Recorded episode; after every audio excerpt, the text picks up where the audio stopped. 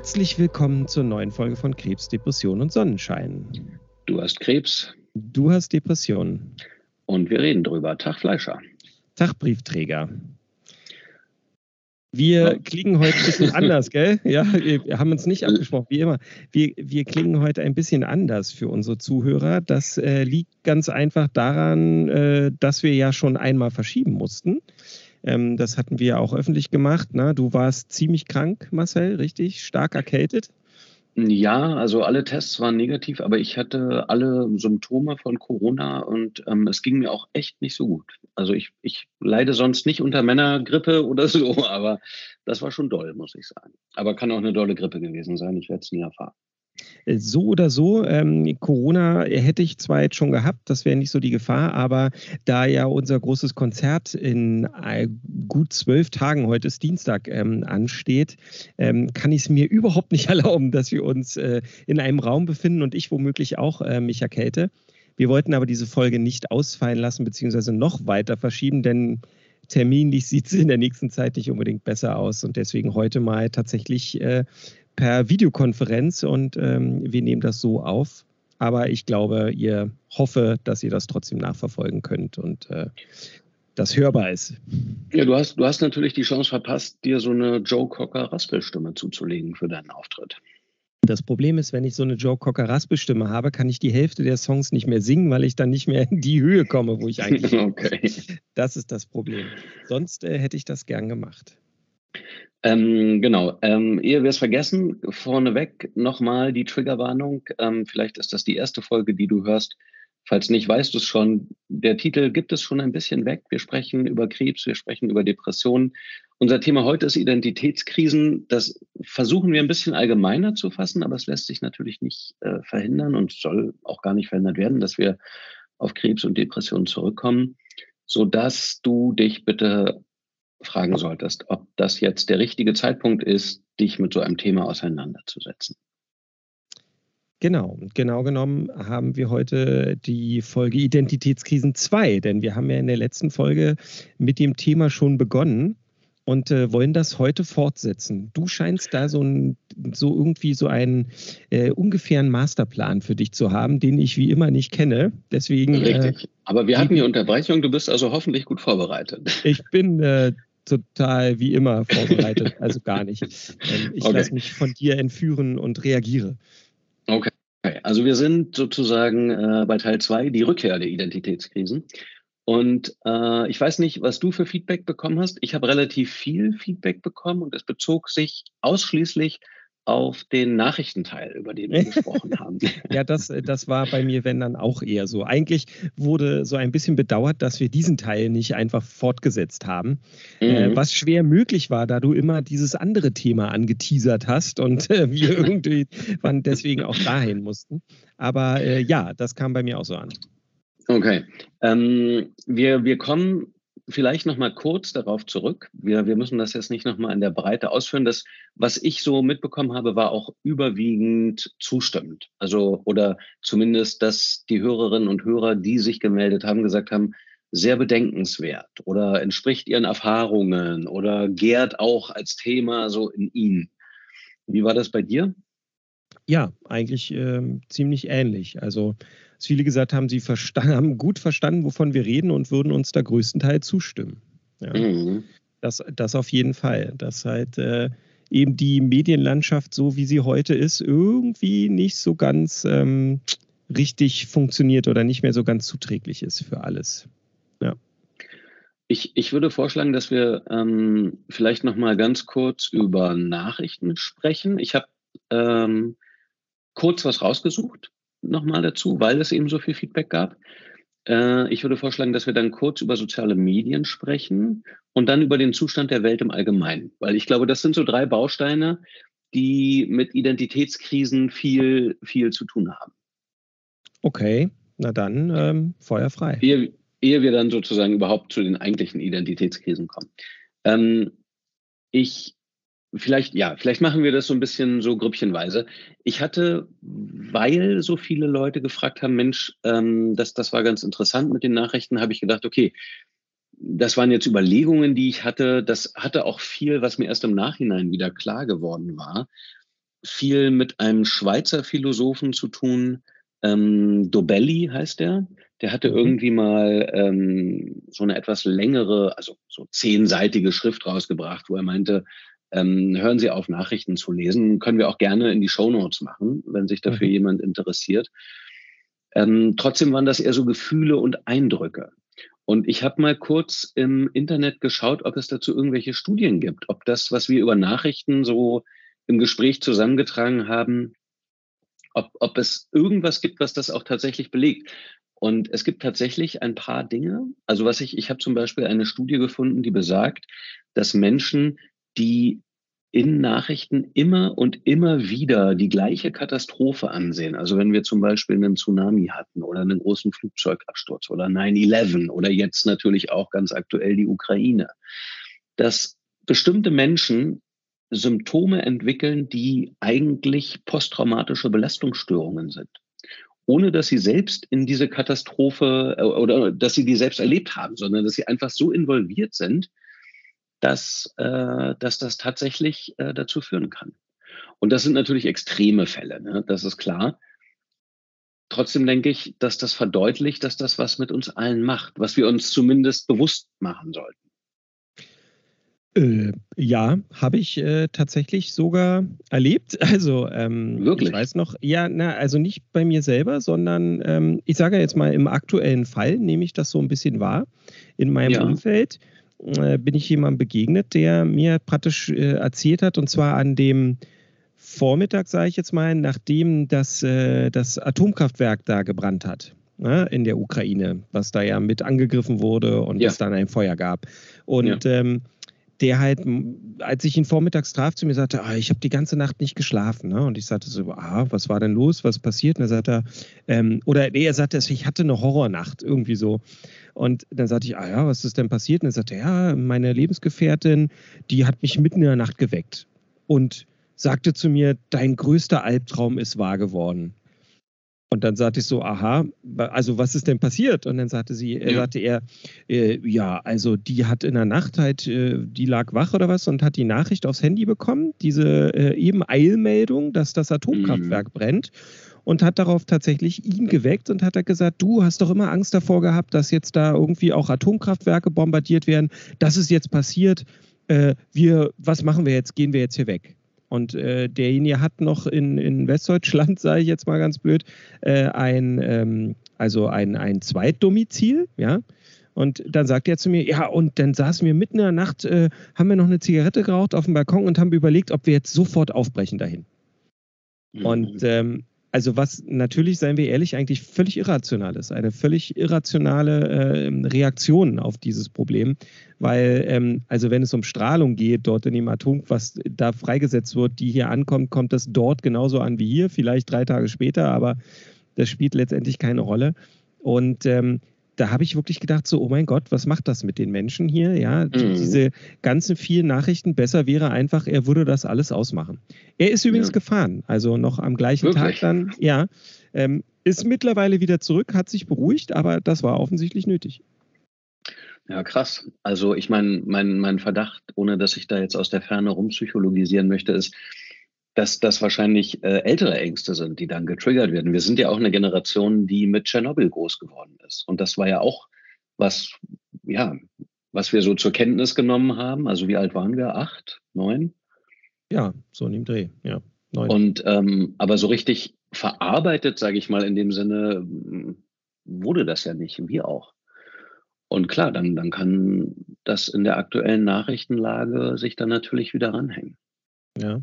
Es ist halt einfach wirklich, glaube ich, ein gutes Beispiel für das, was du eben gesagt hast, ne? dass halt durch solche Sachen und dadurch, dass so diese ich sag jetzt mal, diese Informationen so extrem auch aufgeblasen werden oder man sie so wirklich mitten in der Nacht mittlerweile einem auch zur Verfügung mhm. gestellt mhm. werden und man die so mehr oder weniger ungefragt auf sein Handy gepusht bekommt, da auf einmal genau dann eben so eine Panikreaktion ausgelöst wird, ja. Und da bin ich sofort bei dir. Das kann ich mir gut vorstellen, dass es, ähm, wenn man sich das anguckt, das halt vergleichbar ist mit einem PTBS, ja, als solches.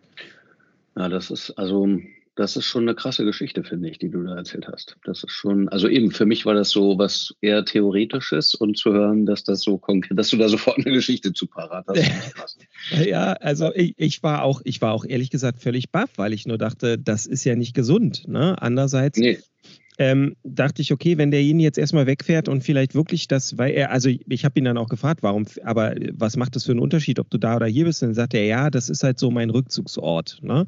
Mhm. Und ähm, letztendlich wurde auch klar, der suchte äh, dort die, die, die, die geistige Zurückgezogenheit oder einen Ort, wo er sich geistig davon erholen kann.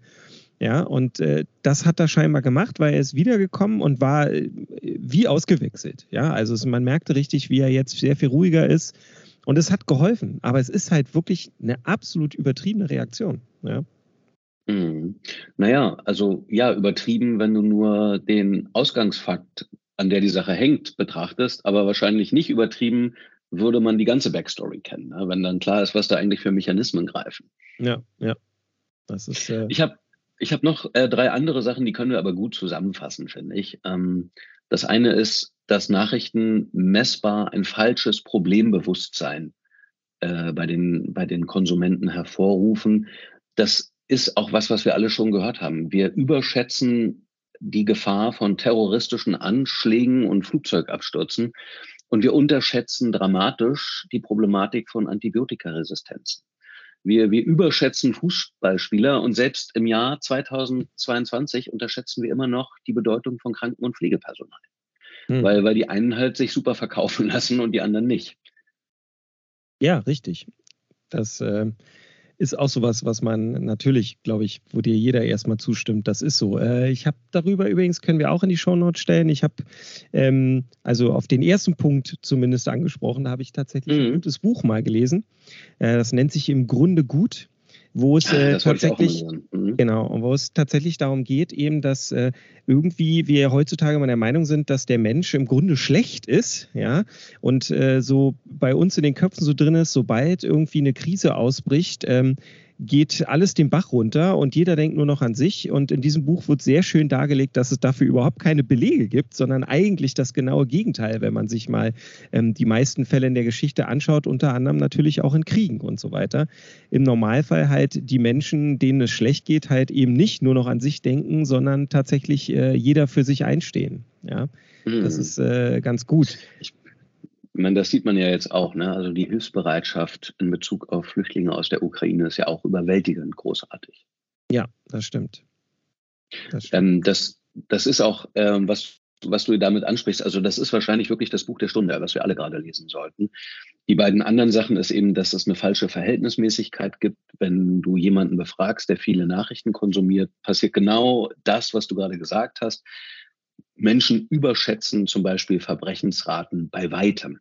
Ja? Mhm. Ähm, und die anderen Sachen sind auch nicht so überraschend. Stress, Angst, Pessimismus werden gefördert. Pessimismus nicht nur in Bezug auf die Welt, sondern auch grundsätzlich auf andere Menschen, mhm. auf dein eigenes Leben, auf deine Handlungsmöglichkeiten, auf dich. Ja? Also eben, du kannst dir den ganzen Tag reinziehen, was in der Ukraine passiert, aber du kannst ja relativ wenig tun. Du kannst demonstrieren gehen, du kannst ähm, spenden, das ist auch alles richtig und wichtig, aber das nimmt ja keinen Einfluss auf die Geschehnisse. Nee, richtig. Ja, man darf das halt nicht zu sehr seinen Alltag werden lassen. Jetzt mal abgesehen vielleicht davon, dass man helfen kann, indem man irgendwas spendet oder so. Aber der mhm. Krieg an sich für uns jetzt hier ist ja gerade kein, kein bedrohlicher Alltag. Noch nicht. Ja, und das sollte man auch nicht zu dem werden lassen. Bloß weil die Nachrichtenlage ja. so ist. Ja. Ja. ja, ja, aber eben, man, man wird immer in so einer wütenden Hilflosigkeit zurückgelassen, ne, wenn du das gelesen hast. Das letzte, was ich noch äh, rausgesucht hatte, das bezog sich auf die USA, auf Fox News das ist ja so, ja, es gibt zum Glück kein richtiges Gegenstück zu Fox News in Deutschland noch nicht. Ähm, vielleicht am ehesten noch Bild TV und RT, Die aber RT ist sehr viel, sehr viel geringere Marktanteile. Bild ja, ja, ganz genau. Aber was, aber trotzdem, ich meine, eben amerikanische Verhältnisse sind uns ja häufig äh, ein paar Jahre voraus. Wobei manchmal klappt es ja auch nicht zum Glück.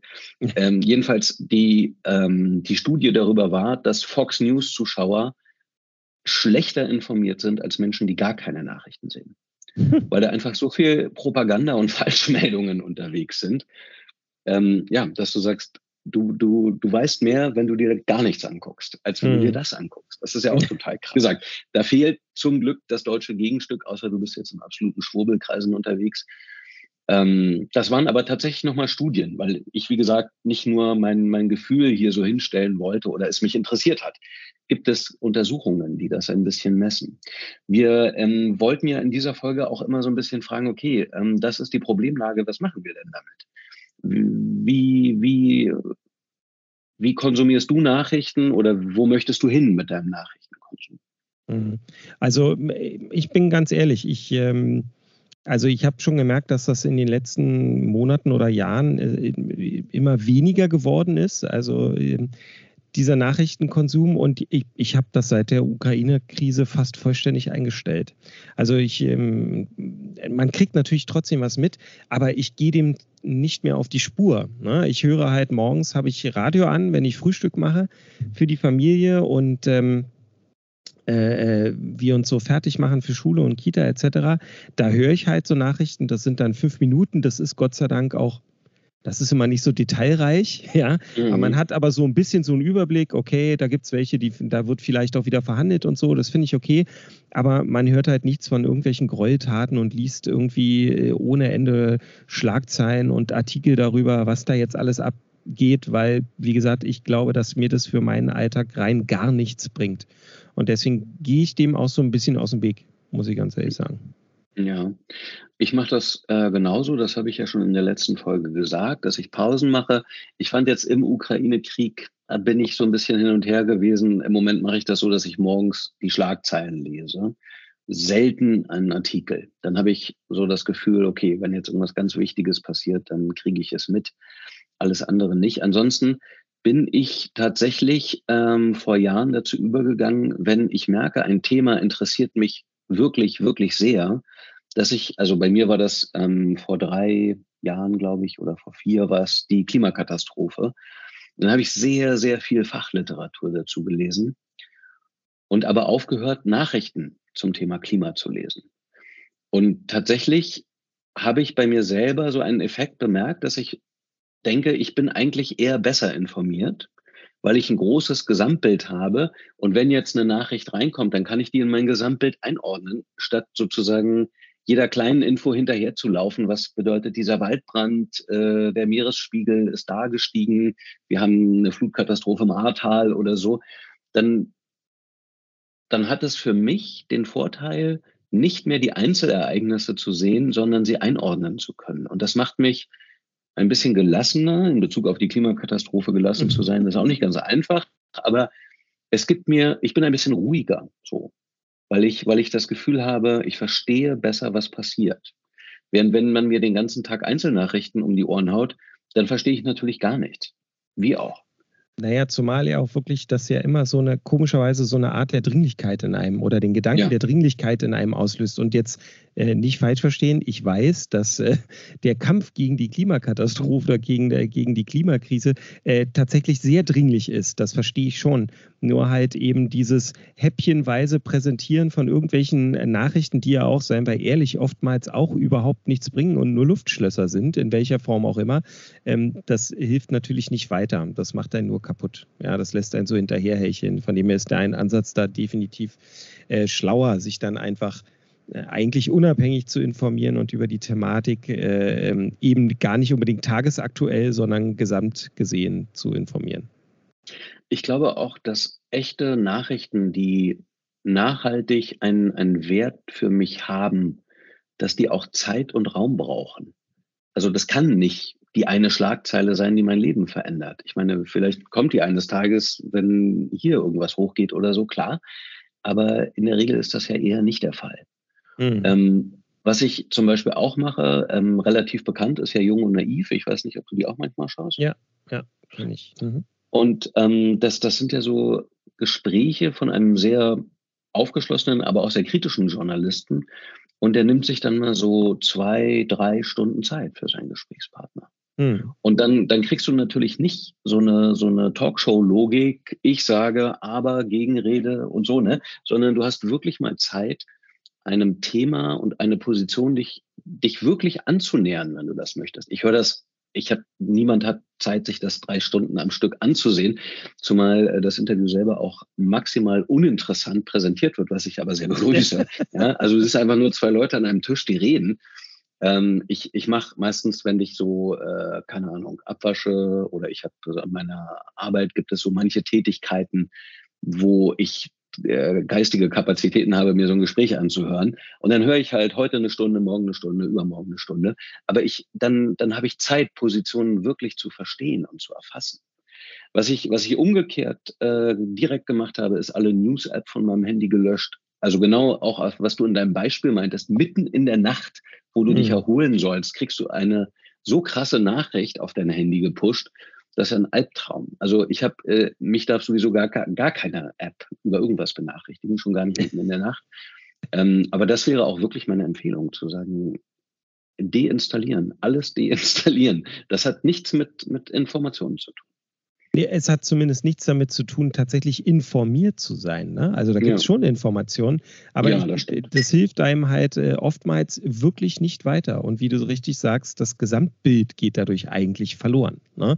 Ja. Weil man das so ganz viele kleine Bruchstücke sind, die man nicht irgendwie richtig in, in Relation bringen kann und deswegen das oftmals gar nicht funktioniert. Ich habe das auch nicht mehr. Also ich habe auch vor allem nichts, was mir ähm, diesbezüglich Nachrichten pusht, weil ich eben auch denke, das, das macht keinen Sinn ja, dass ich dazwischendurch dann nur so eine Schlagzeile gepusht kriege.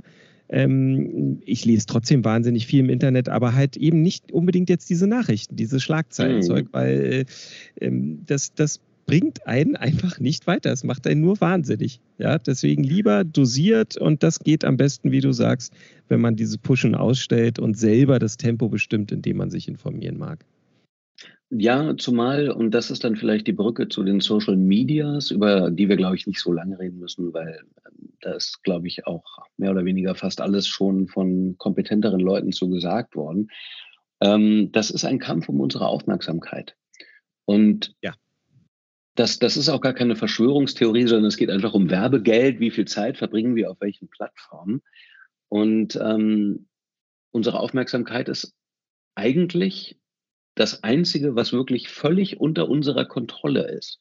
Ja, wir müssen, wir müssen Zeit hiermit verbringen, wir müssen Zeit damit verbringen. Aber worauf wir unsere Aufmerksamkeit richten, das ist die eine Sache, über die eigentlich mal wir entscheiden konnten. Und das, das sollten wir nicht allzu preiswert aus der Hand geben. Hast du, das stimmt, das wird uns aber schwer gemacht, ne? Weil ja, das meine, wird uns eben, richtig schwer das, gemacht. Das ist ja genau der Punkt, worum es dabei geht, ja, dass letztendlich ja ein, ein sehr, sehr, sehr, sehr gutes und großes bezahltes Heer vom Psychologen alles dafür tut, diese ganzen Geschichten so aufzubauen, dass wir dem eigentlich willenlos ausgeliefert sind im Idealfall. Ja, ja. das ist auf jeden Fall so. Ich, hab, ich kann auch so aus, aus Depressionsperspektive sagen, wir haben jetzt viel in der letzten Folge und der ist nochmal zusammengefasst über, über den Stress gesprochen, der Nachrichten bedeuten kann, gerade mit Corona, gerade mit der Ukraine, gerade mit der Klimakatastrophe. Ja, und sich, wenn, wenn man sowieso schon mit Depressionen zu tun hat, sehr genau zu überlegen, wie viel Stress möchte ich jetzt on top noch dazu haben. Das ist eine, eine wichtige Entscheidung, um, das, das ist eigentlich Selbstfürsorge wenn du mit Depressionen zu tun hast. Und ich stelle mir vor, dass das bei einer Krebserkrankung nicht wesentlich anders ist. Ähm, ja, nein, das, ähm, das, äh, da kommen wir mal nicht von zwei Seiten. Das ist tatsächlich so. Ähm, würde ich auch genauso unterschreiben. Ja. Und, und ich glaube aber eben auch, du kannst auch völlig gesund sein und solltest dich trotzdem fragen, wie viel Stress möchte ich mir geben. Ich habe, ähm, ich weiß nicht, ob ich das in der letzten Folge schon gesagt habe, ich hätte sie nochmal hören sollen. Ähm, was ich damals, als ich zum allerersten Mal eine Nachrichtenpause gemacht habe, total krass fand, war, ich hatte eine Zeit lang, das mache ich aber schon lange nicht mehr, so eine Angewohnheit, jeden Tag einen Wikipedia-Artikel zu lesen. Irgendwann dachte ich, komm, das ist, ergibt auch nur so eine Art Quizshow-Wissen. Mhm. Ähm, aber was ich interessant fand, war, dass ja auch auf der Wikipedia-Startseite gibt es ja einen kleinen Bereich für Nachrichten. Ja. Und wenn du da eben jeden Tag bist, dann merkst du, dass sich die Schlagzeilen auf der Wikipedia-Startseite über die Tage kaum verändern. Also da ist mhm. nichts, was, was nicht mindestens ein, zwei, drei Tage drin ist. Mhm.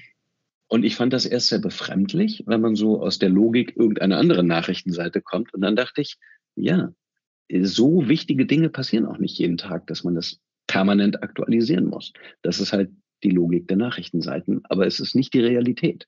Hm.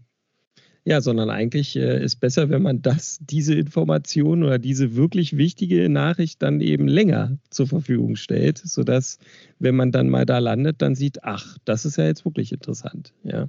Naja, und vielleicht auch im Fall der Ukraine-Krise tatsächlich mal ein paar Sachen nachlesen kann. Also es gibt nichts, was diesen äh, brutalen Angriffskrieg Russlands auf die Ukraine rechtfertigt.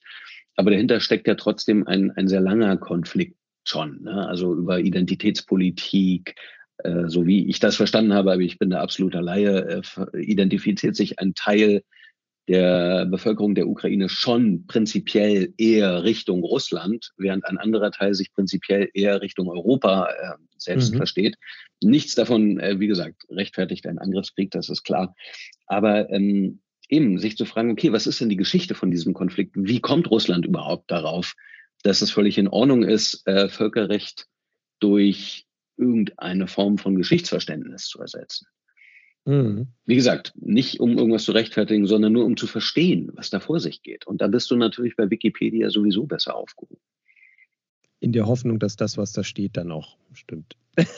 ja, ja klar. Natürlich, Aber, das muss ja, man ja, auch immer dazu sagen. Aber ich würde schon sagen, dass die Wikipedia zumindest immer einen guten Startpunkt bietet um, hm. um dich dann weiter zu informieren. Hm.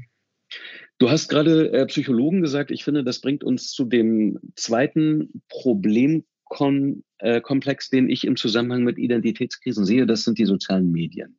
Mhm. Ähm, ich hatte, ehrlich gesagt, weiß ich noch, als ich zum allerersten Mal auf einem ACDC-Konzert war, was jetzt schon echt lange her ist, da ähm, war ich, also ich bin wirklich aus allen Wolken gefallen, weil auf dem Parkplatz stand eine Gruppe radikaler, fundamentalistischer Christen und verteilte Flugblätter, äh, in denen die Leute gebeten wurden, ihre Seele zu retten und nicht auf das Konzert zu gehen. Denn ACDC ist selbstverständlich offensichtlich Satans Werk. Natürlich. Ja, klar. Und dann hatten wir, also ich meine, das ist natürlich eine Debatte, die sehr lange tobte, die, glaube ich, du und ich alterstechnisch eher noch so ein bisschen am Rande mitbekommen haben mhm. oder so in den Ausläufern. Das war ja nicht wirklich mehr ein Thema. Nee. Dann hatten wir aber ähm, das grauenhafte Massaker von Littleton. Ja. Von diesem, von diesem Schulamoklauf. Ja. Und das war in, zumindest in meiner Wahrnehmung, das große Startsignal für eine Diskussion, bei der es dann weniger um Rockmusik ging, wobei Marilyn Manson da ja auch immer noch mitgespielt hat.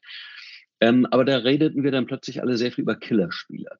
Und ja. die Logik war im Wesentlichen die gleiche. Ähm, das ist Teufelswerk, Jugendliche sollten das nicht machen. Das war sozusagen das gleiche Lied, nur das Instrument hatte gewechselt. Mhm. Und ähm, diese Killerspieldiskussion, da gab es dann ja auch zig Untersuchungen. Ich bin kein großer Freund davon. Nicht mehr. Ich habe das, äh, wir haben das beide ja früher auch durchaus gespielt. Wir Killenspiele? Ähm, sind aber nur Kitzel, gekillt worden. Kitzelspiele.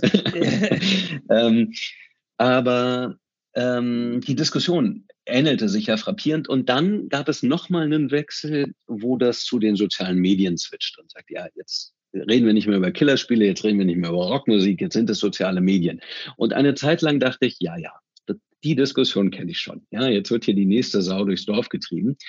Aber ähm, das ist eine Meinung, die ich in den letzten Jahren eindeutig revidieren musste. Also je mehr man, insbesondere über Facebook, gab es ja zig Enthüllungen, die letzte vom Ende letzten Jahres, gar nicht alt, die ja. nochmal alles zusammengefasst hat, was eigentlich die schlimmsten Befürchtungen waren, dass interne Studien von Facebook glasklar nachweisen, dass ähm, so Körperbilder junger Menschen völlig äh, versaubeutelt werden, dass, äh, dass, dass Diskussionen mit voller Absicht super emotionalisiert werden, weil das die Engagementraten erhöht, dass, dass eben Leute sich radikalisieren auf Facebook, bis hin, äh, also eben der, der, ja, man muss von einem Völkermord, von den Rohingya sprechen.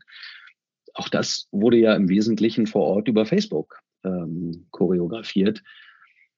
Ähm, also die Debatte um soziale Medien hat, glaube ich, zu Recht einen etwas anderen Drive bekommen. ich glaube, wie gesagt, wir müssen nicht so viel dazu sagen, weil das liegt auf dem Tisch. Das eine Stichwort, was ich gebracht hätte, hast du schon gebracht, ist auch völlig richtig. Psychologen. Es sind Psychologen, die diese Seiten durchdesignen, damit wir da möglichst lange bleiben. Und die Logik, nach der das funktioniert, sind Glücksspielautomaten. Ja. Das ist einfach extrem effektiv, wenn es ständig blinkt und klingelt und Notification kommt rein und du hast ein Like und auch dieses Doom-Scrolling, dass das unendlich nach unten weitergeht. Mhm. Ähm, ja, wie gesagt, ich glaube, da müssen wir gar nicht weiter groß drüber reden. Ich finde es ganz interessant. Ähm, ich war insbesondere zu Beginn, also ich weiß noch, ich war Facebook-User, da gab es das, da gab es noch gar keine deutsche Lokalisation. Da gab es auch noch kein Newsfeed und nix, sondern da war das ja wirklich nur so deine Pinwand. Da war ich da schon angemeldet. Und mich hat das anfangs schon sehr, also sehr fasziniert. Ähm, du warst da nie so richtig angefixt, oder? Nee, nicht wirklich. Ich meine, ich habe ein Facebook-Profil und es kommt auch äh, irgendwie drei, vier Mal im Jahr vielleicht vor, dass ich da irgendwas poste oder so. Das ist so. Ich muss aber fairerweise sagen oder ehrlicherweise sagen, ähm, ich bin schon ein interessierter Leser. Also so ist es nicht. Mhm, ich schaue mir das an. Also ich äh, scrolle da viel durch und schaue mir vieles an. Aber ich hatte selber nie so das Gefühl, ich müsste mich da jetzt äh, wahnsinnig ähm, ähm, äußern und äh, da irgendwie mein Innerstes nach außen tragen. Ich habe das irgendwann mal, ich glaube, das ist jetzt so drei, vier Jahre her, habe ich irgendwann mal tatsächlich mal einen recht langen Post verfasst, ähm, wo ich mich äh, ja, auch über gewisse Sachen tatsächlich so dachte, okay, irgendwie will ich das jetzt mal loswerden und vielleicht ist das das Mittel. Und äh, erstaunlicherweise hat das auch, äh, tatsächlich habe ich auch da das, das, erste Mal erlebt, dass halt wildfremde Menschen das irgendwie gesehen haben, weil das halt jemand anders, der mich kannte, geteilt hat und ich dann dazu Kommentare bekommen habe. Aber das war auch mein einziger Versuch, da irgendwie wirklich so eine richtig tolle Reaktion irgendwie vielleicht zu erreichen oder was zu vermitteln. Aber mich trifft es halt äh, so wie jeden anderen, zumindest als Konsument, ja, wenn auch nicht als ähm, ähm, aktive Rolle da sozusagen. Der und der Einzel, also ich habe auch schon überlegt, ob ich das nicht auch mal ganz lasse mit Facebook. Ähm, Jetzt gerade nicht, weil ich denke, es ist halt auch ein Mittel für uns zu kommunizieren, hier mit dem Podcast vielleicht mit gewissen Leuten. Ähm, ähm, deswegen würde ich das nicht äh, komplett aufgeben, aber ich selber, mein Profil wäre, glaube ich, gar nicht zwingend nötig. Nein. Hm.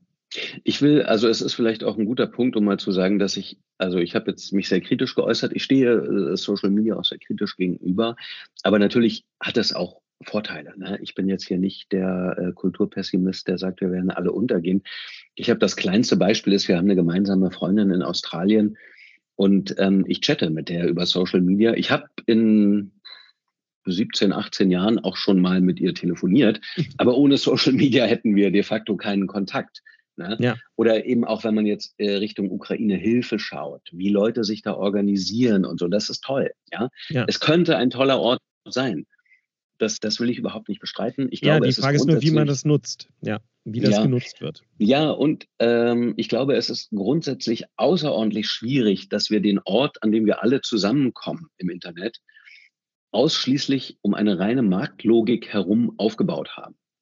Ja, und wenn der Markt dann halt verlangt, dass wir uns alle aufregen, weil wir dann länger auf der Plattform sind und dann die Werbung stimmt, dann kriegen wir halt die sozialen Medien, die wir jetzt haben.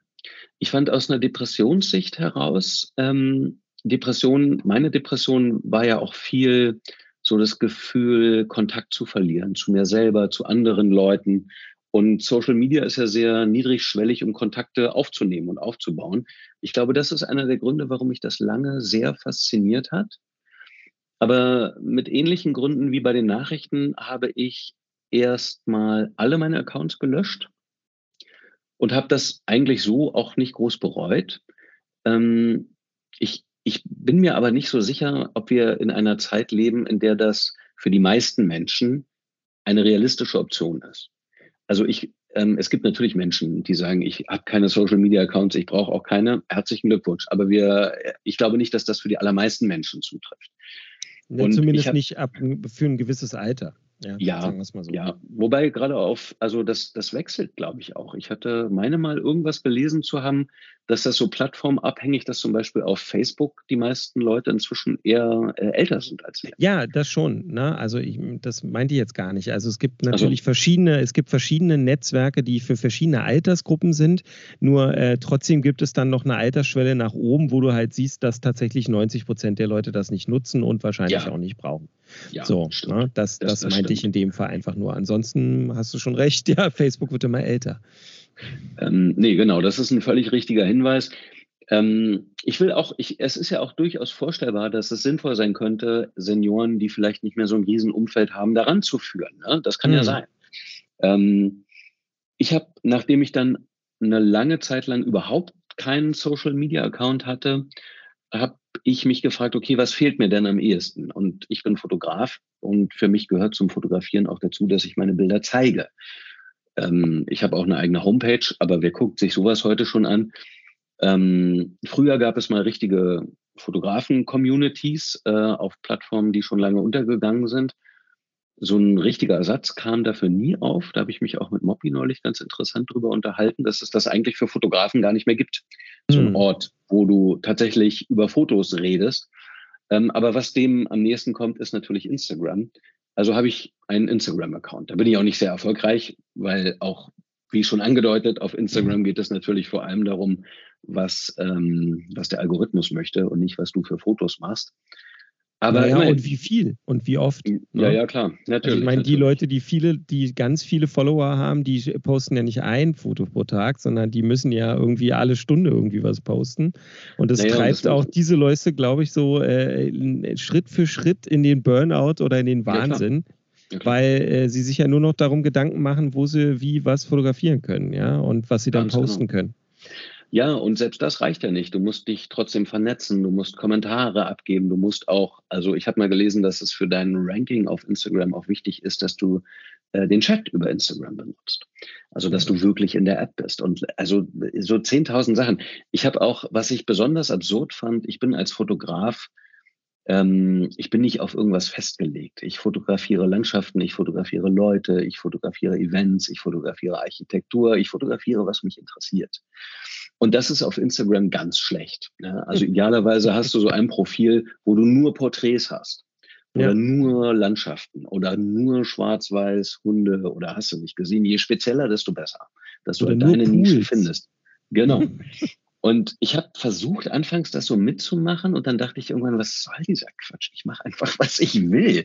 Ja, aber ähm, ja, also ich habe für mich in der Depression, muss ich sagen, Social Media, hm, also für mich war das nicht gut. Es, es gibt nette Momente, man, man kann tolle Erlebnisse mit Social Media haben.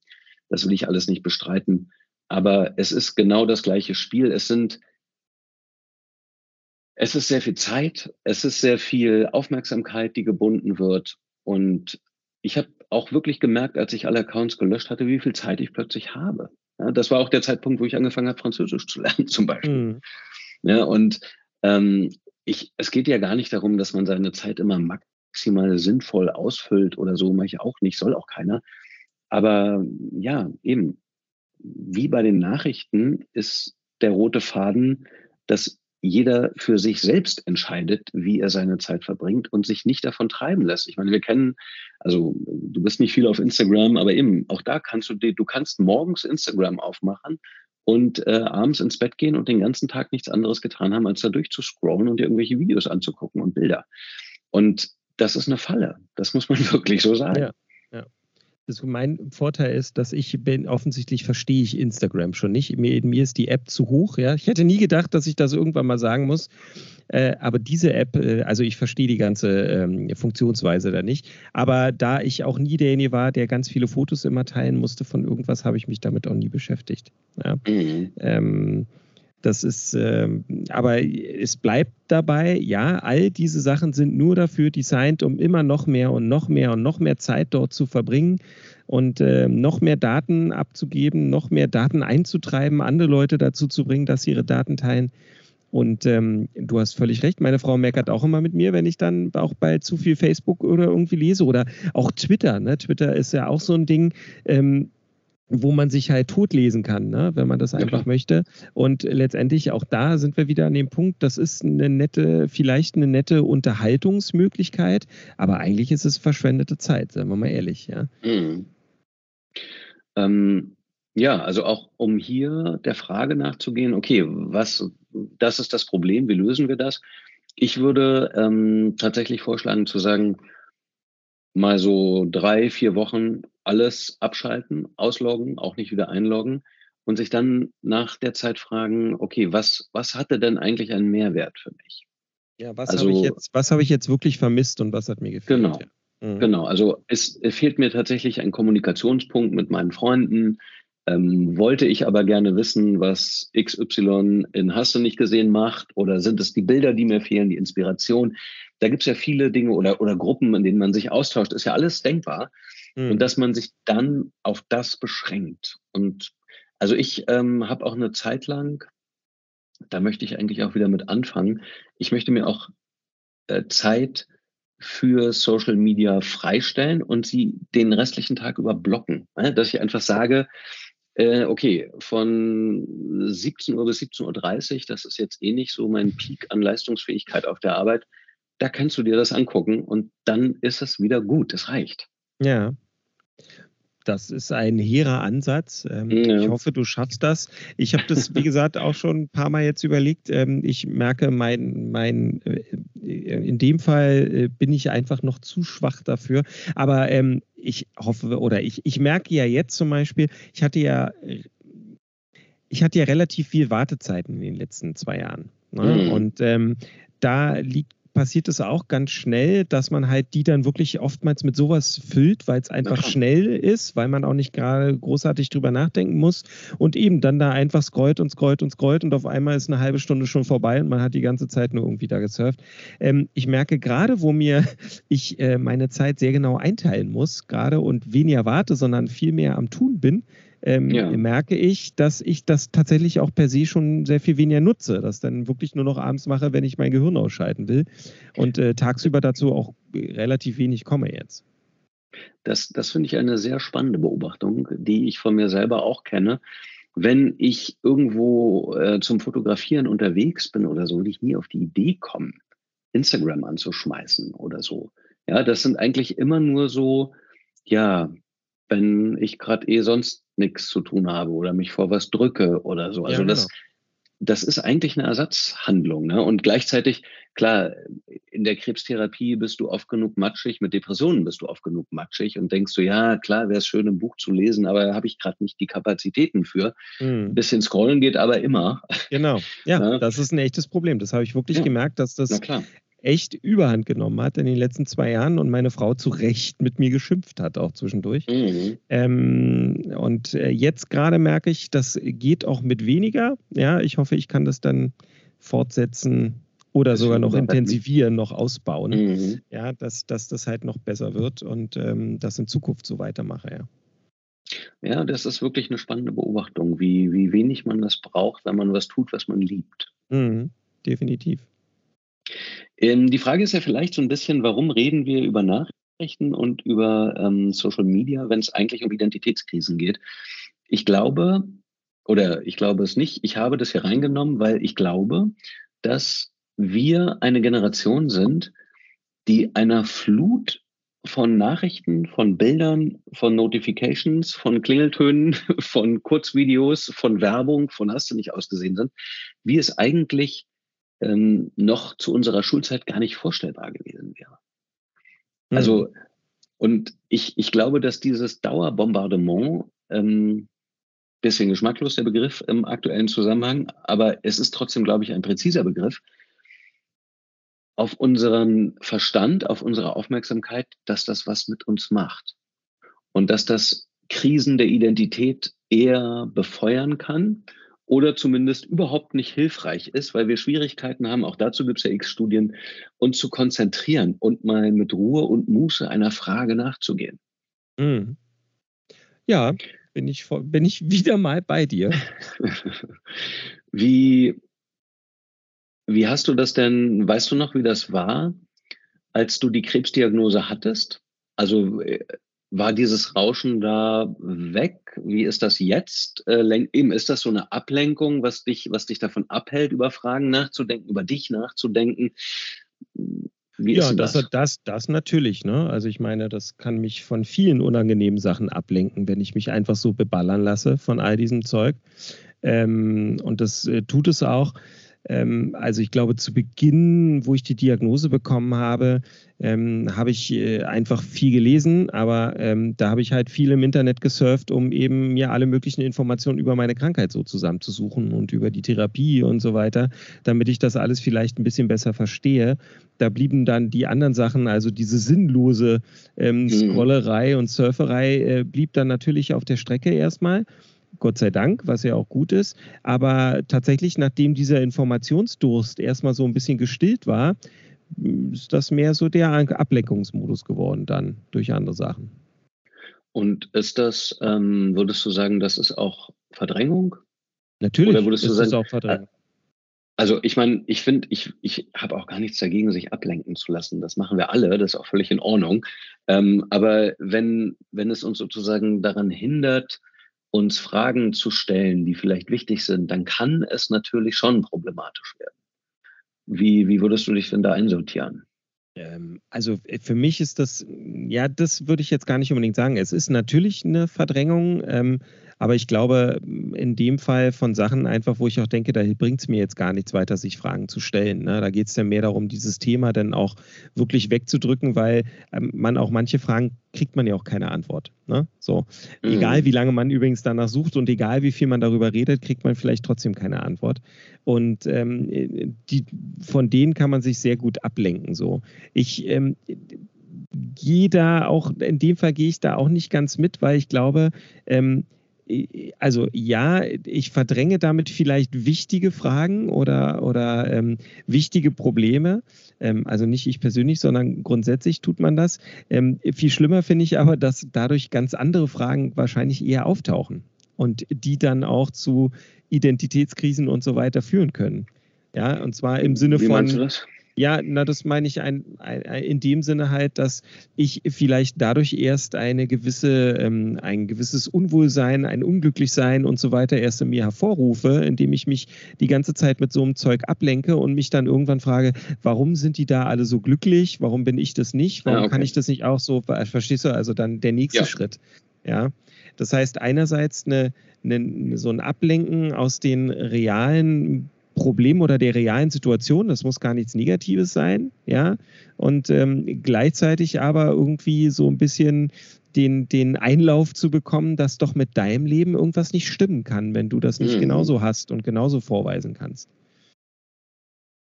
Ja, also äh, ganz genau. Ich glaube, das sind zwei Mechanismen, die sozusagen von zwei Seiten gleichzeitig angreifen und wirksam werden.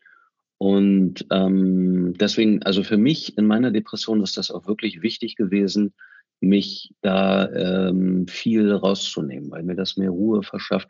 Ich finde, ähm, es kommt ja auch noch was anderes hinzu, äh, insbesondere in Bezug auf Social Media, ist, dass wir da ja natürlich so eine Art kuratiertes Selbst zeigen. Ja? Also das ist ja kein ja. vollständiges Bild. Äh, das machen wir auch alle immer. Das ist auch per se, glaube ich, nicht so schlimm. Ähm, genauso wie wir hier uns auch in dem Podcast natürlich nur hier von unserer ja besten Seite zeigen. Ja, natürlich tun wir das. Ne? Also äh, wenn, wenn man so mit uns unterwegs ist, dann klingen wir natürlich auch noch ein bisschen anders. Ähm, aber ich glaube, dass das auch wiederum was mit Identität macht, wenn man permanent ein so optimistisches, wohlwollendes, positives Bild von sich kreiert und gleichzeitig aber im Hinterkopf hat so, oh, ich meine eben, du zeigst ja nicht den Abwaschberg, der nicht gemacht ist oder die Wäsche, die nicht gemacht ist oder dass schon wieder nicht staubgesaugt wurde oder dass deine Steuererklärung überfällig ist oder so. Das sind ja nicht so die typischen Themen für Social Media. Ähm, da, da entsteht, glaube ich, ein komisches Ungleichgewicht in uns allen. Das ist jetzt sicherlich nicht der riesen, riesen Faktor, aber es ist auch echt nicht hilfreich, dass wir uns so einseitig präsentieren, auch einseitig feiern lassen für Dinge, die toll sind und alles andere ausblenden. Ich hatte ja schon in der Therapiefolge gesagt, der Sinn einer Psychotherapie, so wie ich sie verstehe, ist nicht irgendetwas, was schlecht ist, auszumerzen oder hinter dir zu lassen oder zu überwinden, sondern es zu akzeptieren und zu integrieren, dass du eine vollständige Persönlichkeit wirst mit guten und mit schlechten Seiten, wie wir das nun mal alle sind. Und auf Social Media kommt halt sehr viel nur eine Seite zum, zum Ausdruck. Ich, es gibt auch Gegenbeispiele von Leuten, die sagen, dass es ihnen dreckig geht oder dass sie mit ihren Kindern überfordert sind oder so. Ich spreche jetzt immer von der großen Masse. Ne? Hm. Na, und, und vor allem, ich glaube, also ich glaube, ich verstehe, was du meinst. Ja. Ähm, ich glaube, es ist grundsätzlich nicht gut, immer nur eine Seite zu präsentieren. Und ja. dabei, das muss nicht nur die gute sein, das kann auch nur die schlechte sein, ja. Und äh, das, ähm, ne, also gerade ähm, äh, wenn wir, weil ich, weil ich vorhin Twitter gesagt habe, ne? Und du warst ja selber mal, du warst ja mal im Twitter-Game, da bist du jetzt überhaupt nicht mehr. Und äh, da hast du auch mal gesagt, so ja, das ist halt auch leicht, sich äh, dort vielleicht so ein bisschen Beifall abzuholen, mal von Leuten, die in einer ähnlichen Situation ist. So. Und äh, das gibt einem dann auch wieder was, ne? Aber äh, kann ich ja jetzt so sagen, da ging es bei dir eigentlich auch immer so um das Thema Depressionen und um Kaffee, mhm. gut, aber ähm, und das heißt, da, das ist ja was, da präsentierst du dich ja eigentlich nicht von einer guten, von einer schönen Seite, sondern ähm, kehrst ja eigentlich immer diese Abgründe heraus. Ne? Und das genau. ist, hat aber den, ich glaube, es hat den gleichen, ist der gleiche Mechanismus, hat den gleichen Effekt. Das ist auch nicht gut, wenn man eben nur das immer rausschiebt, ja. Weil, nee, das ist selbstverstärkend, auf jeden Fall. Genau. Und äh, deswegen, ja, also ähm, da muss man halt wirklich äh, aufpassen. Das, das ergibt keinen Sinn. Entweder stellt man sich danach dann immer in Frage oder denkt, na, irgendwann setzt dann das Imposter-Syndrom ein, dass man auch für sich selber so denkt, so, okay, ich zeige hier immer diese Seite und dafür lieben mich die Leute, aber eigentlich bin ich ja gar nicht so. Mhm. Na, eben, und was muss ich jetzt tun, damit die das auch nie rausfinden, dass ich nicht so bin? Ähm, ja. Das ist. Ja, klar. Äh, also, ähm, Natürlich. Und man, ich glaube eben auch, wenn man merkt, dass es in eine Richtung funktioniert, dann ähm, geht man immer mehr in diese Richtung und, und fängt vielleicht auch an, sich selbst zu zensieren. Also gerade auf Twitter kann ich aus meiner Perspektive sagen, auf, ich bin immer im richtigen Leben zu Gesprächen bereit. Ja? Über, über fast alles kann man mit mir reden. Diskussionen auf Twitter also, nein, no sind eine Katastrophe. Das, das, Eben, das sind keine Diskussionen. Ja, das, ist, das ist so ein sich gegenseitiges Anschreien, bis alles gesagt wurde, was gesagt werden musste, ohne dass, ich meine, äh, Gadama hatte mal gesagt, ein echtes Gespräch impliziert immer die Möglichkeit, dass der andere Recht hat. Sowas findet im Internet viel zu wenig statt. Ich will nicht sagen gar nicht, aber viel, viel zu wenig. Hm. Und dann, dann fragt man sich, ja, habe ich Bock da drauf? Und dann denkt man vielleicht, was sagt das aber nicht mehr. Und ich will auch nicht in so einem, man darf ja nicht mehr alles sagen. Wir dürfen alle alles sagen. Das alles andere ist Quatsch. Aber äh, man muss sich halt fragen, auf welche Diskussionen man Bock hat. Ja, klar.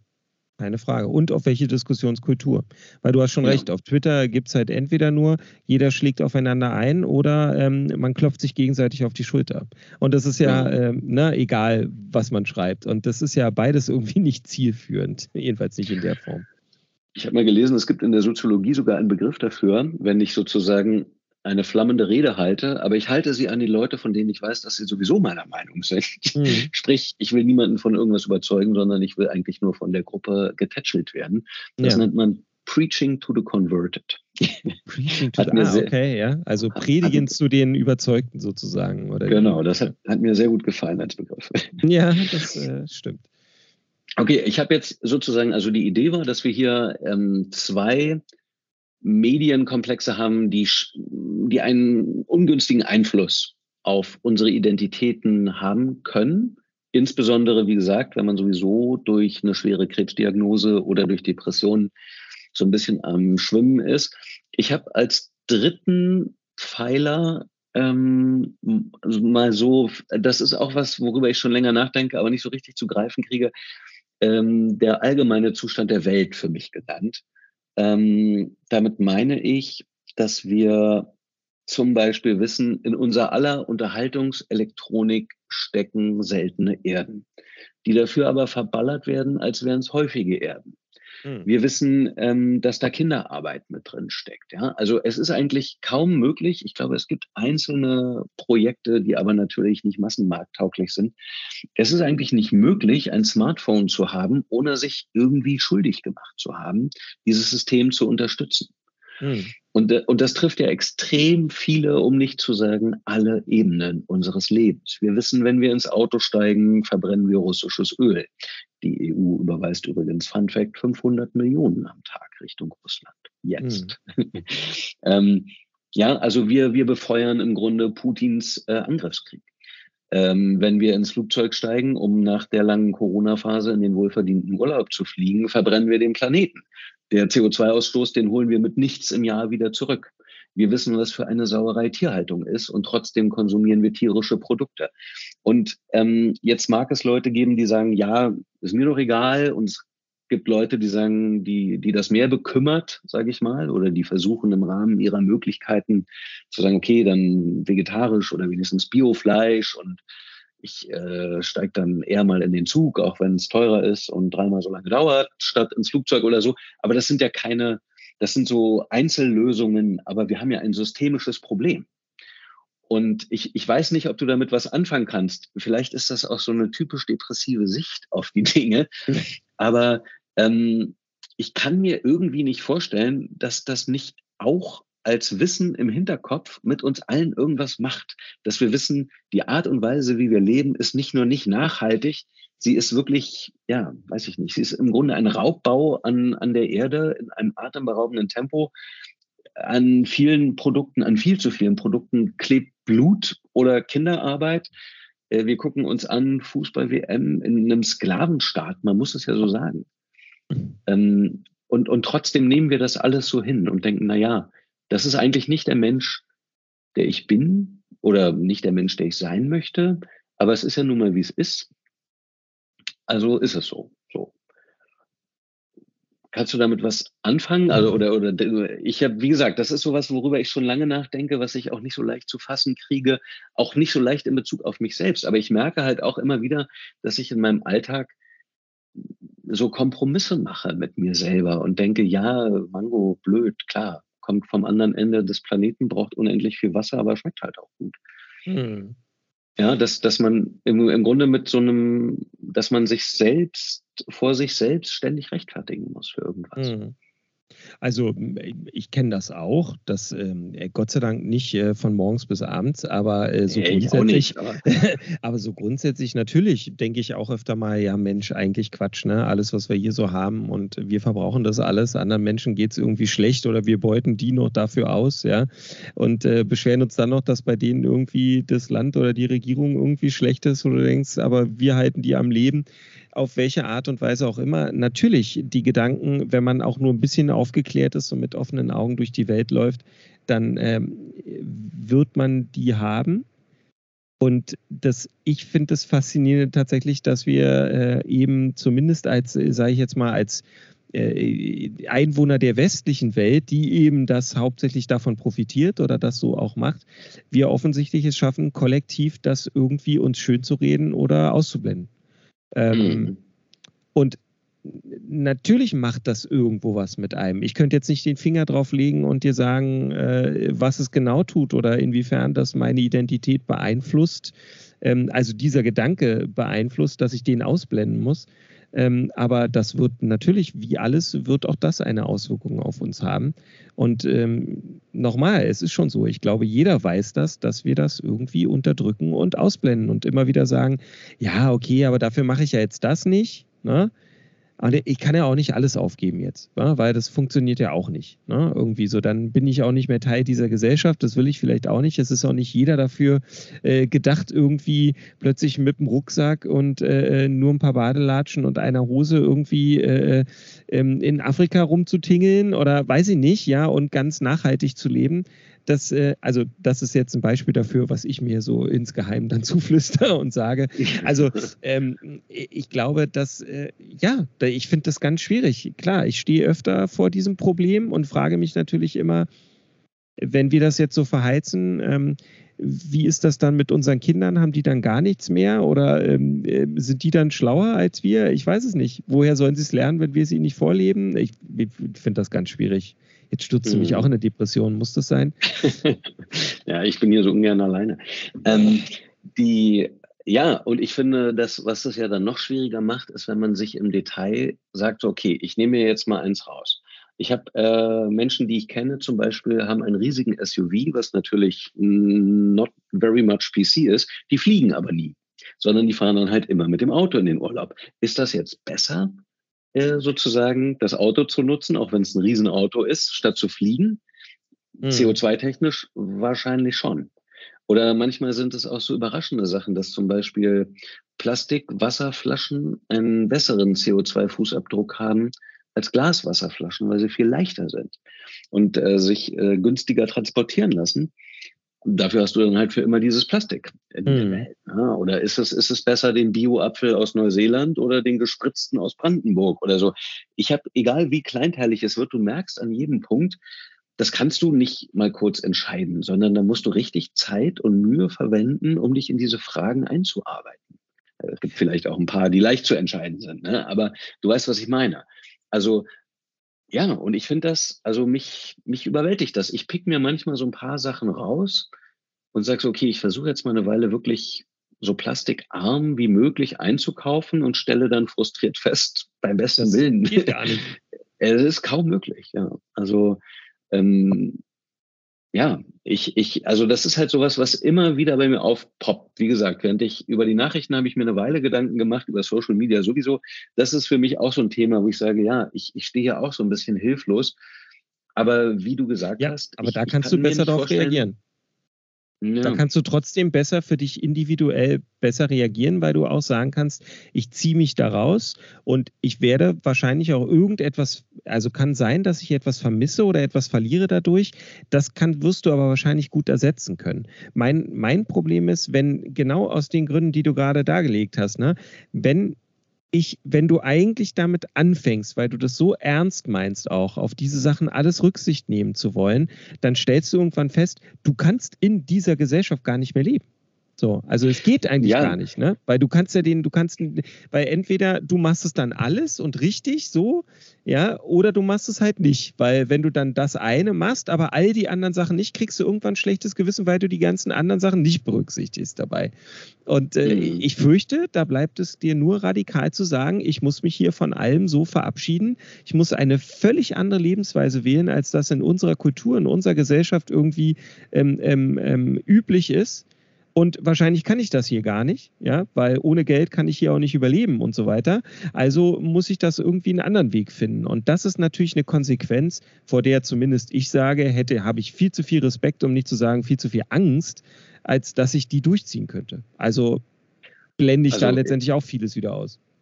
Ja, ja, nee, ich, ähm, also das ist eine so radikale Konsequenz, dass ich sie noch nicht mal in Betracht gezogen habe. was, was ich für mich merke, es gibt halt Sachen so, ich habe schon echt gerne ein neues Telefon, weil da einfach immer die besten Kameras drin sind. ja, also das ist zum Beispiel so ein Punkt, wo ich sage, ähm, naja, da bin ich nicht so gut im Verhandeln.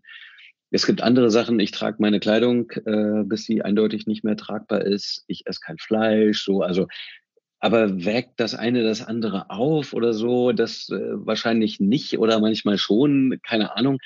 Man muss, man muss sich, glaube ich, Sachen rauspicken und irgendwo versuchen zu sagen, okay, das ist das, was ich mache, worauf ich mich konzentriere. Das ist wahrscheinlich auch ein bisschen sich selbst belügen im Großen und Ganzen.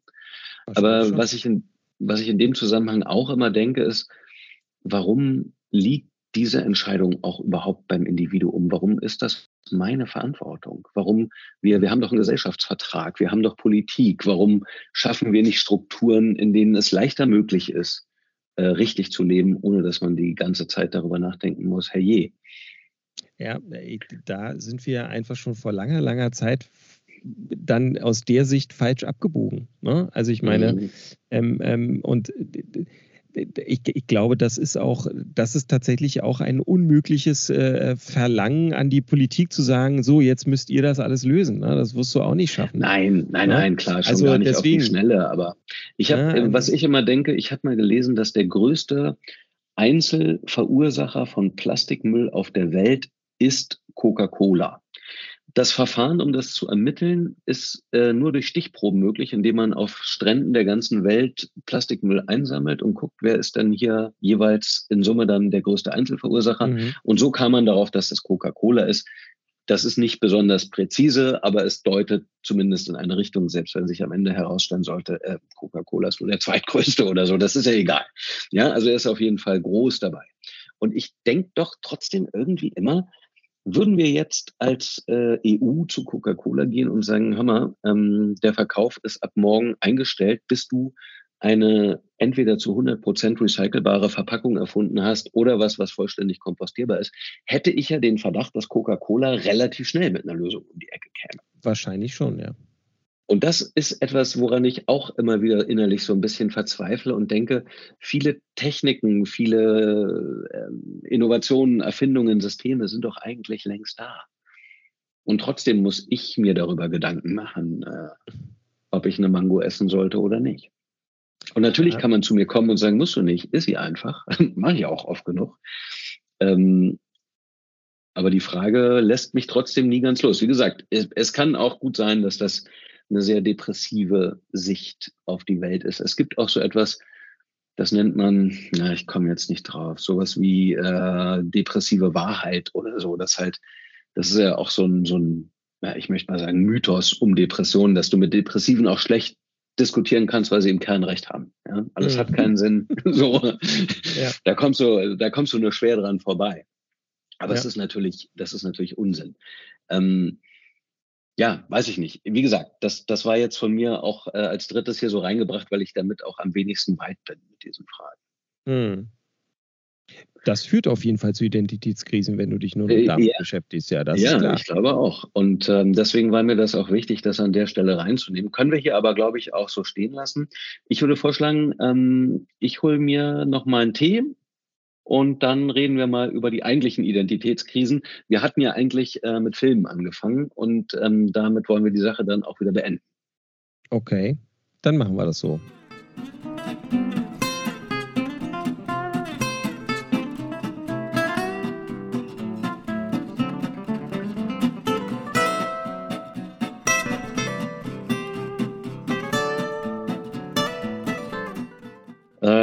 Haben frischen Tee. Ähm, wir haben jetzt sozusagen drei allgemeine Themen betrachtet, die, glaube ich, für unsere Generation eine besondere Herausforderung sind in Bezug auf die Frage, wer wir sind, was mit unserer Aufmerksamkeit geschieht, auch wie viel Raum wir eigentlich im Alltag haben, über uns nachzudenken.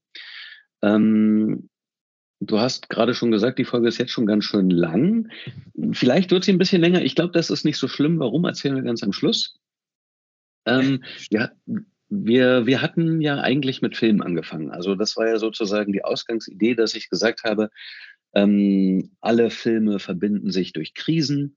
Wir haben Krisen, bei der die Lösung eher in der Vergangenheit gesucht wird. Also ich sag mal so wie Braveheart, ja, wo in Schottland mhm. alles super war, bis die Engländer kamen. Und ähm, das Problem besteht darin, dass es wieder so werden muss. Mhm. Und äh, auf der anderen Seite haben wir Krisen, die eher vorwärtsgewandt sind. Da fällt mir gerade ein Film ein, den ich gar nicht so richtig empfehlen kann, aber er ist trotzdem irgendwie sehenswert. Das Secret Life of Walter Mitty. Hast du den gesehen? Ja, den kenne ich, ja. Ähm, also, wenn du ihn noch nicht kennst, liebe Hörerinnen, liebe Hörer, er ist auf jeden Fall es wert, mal gesehen zu werden, auch wenn es sicherlich nicht der tollste Film ist, den du gesehen hast. Da geht es halt darum, dass Walter Mitty ein Tagträumer ist und ähm, der muss sich sozusagen rausentwickeln aus der Enge, die seine Träume letztlich für ihn auch bedeuten. Ähm, das heißt, das ist eher nach, nach vorwärts gewandt. Ne? Und dann hatten wir ja gesagt, okay, die Lösung für diese Art von Identitätskrise, in der du deine Sexualität nicht ausleben kannst, wie in Brokeback Mountain oder in der du ein Star werden möchtest, wie in keine Ahnung wie viel Filmen, da äh, liegt die Lösung natürlich in der Regel in mehr Freiheit. Und ähm, mehr Freiheit führt dann aber wieder zu Problemen, weil uns das überfordert. Das hatten wir im letzten Teil auch schon angesprochen. Ähm, wir haben sozusagen jetzt dieses allgemeine Gerüst. Ich hatte ja damals gesagt, mein Verdacht ist, dass du tendenziell eher auf der Braveheart-Seite meiner Vergleiche bist. also auf jemand, also jemand, genau, ja klar, jemand, der gerne wieder so leben würde wie vor der Diagnose. Und ich habe gesagt, Depression ist, ich, ich habe keinen, es, es gibt sicherlich Depressionen, die von einem Einzelerlebnis ähm, ausgelöst werden. Und dann würde man auch sagen, ich möchte jemand sein, der wieder war, wie vor dem Unfall, vor der Katastrophe, was auch immer. In meinem mhm. Fall ist es aber nicht so. Ich habe kein Einzelereignis, auf das ich das zurückführen kann. Das heißt, ich würde mich selbst eher als jemanden verstehen, der auf dieser vorwärtsgewandten Seite unterwegs ist. Wobei auch das habe ich in der letzten Folge gesagt und das ist mir auch wichtig. Ich meine das nicht wertend, vorwärts oder rückwärts. Vorwärts ist nicht besser als rückwärts, das ist nur anders. Mhm. Ähm, wenn wir das jetzt so alles zusammen betrachten, ähm, und, und du sagst, okay, du hast diese, diese massive Identitätskrise, die eine so schwere Krebsdiagnose zwangsläufig bedeutet. Und du hast sozusagen dieses Dauerfeuer von, von Medien und so weiter und so weiter. Ähm, du bist ja trotzdem irgendwie auch rausgekommen. Also ich sag mal, oder äh, nee, rausgekommen ist natürlich doof. Ähm, du, du, du hast ja einen Weg gefunden, weiterzumachen. So meine ich das. Mhm. Ähm, wie, wie bist du sozusagen mit deiner Krise umgegangen? Na, ich glaube, ich, ich, glaube, ich hatte es beim letzten Mal schon so ein bisschen angedeutet, wo du dann gesagt hast, ich habe dir das ganze Konzept kaputt gemacht. ähm, ähm dass äh, ja, so sehr ich natürlich sage, ich sehne mich nach Alltag, nach Normalität und äh, eigentlich äh, dahin zurück, so wie es vorher war, ähm, liegt in dem Fall oder also in meinem Fall aus meiner Sicht der Schlüssel natürlich eigentlich darin, sich statt halt rückwärts zu bewegen, auch wenn man nach hinten schaut, sich eigentlich nach vorne zu bewegen, um letztendlich diese Normalität halt in dem Zustand zu finden, der jetzt existiert, der jetzt da ist und das als solches zu akzeptieren und zu gucken, wie man sich daraus jetzt wieder was baut, mit dem man dann ähnlich glücklich oder sogar noch glücklicher war als in der Vergangenheit.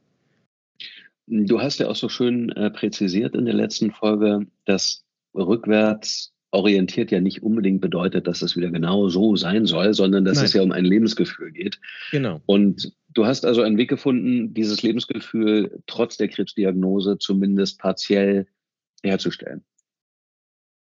Ja, das würde ich schon sagen. Ne? Also ich meine, ähm, durch, die, durch die Besinnung auf das, was äh, momentan einfach wichtig ist und äh, das äh,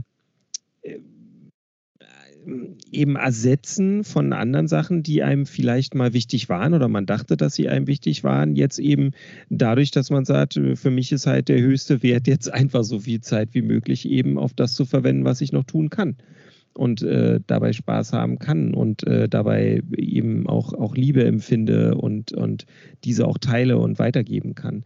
Das ist ähm, das das ist ja immer was, wo man denkt, das ist einem wichtig und das spielt eine Rolle.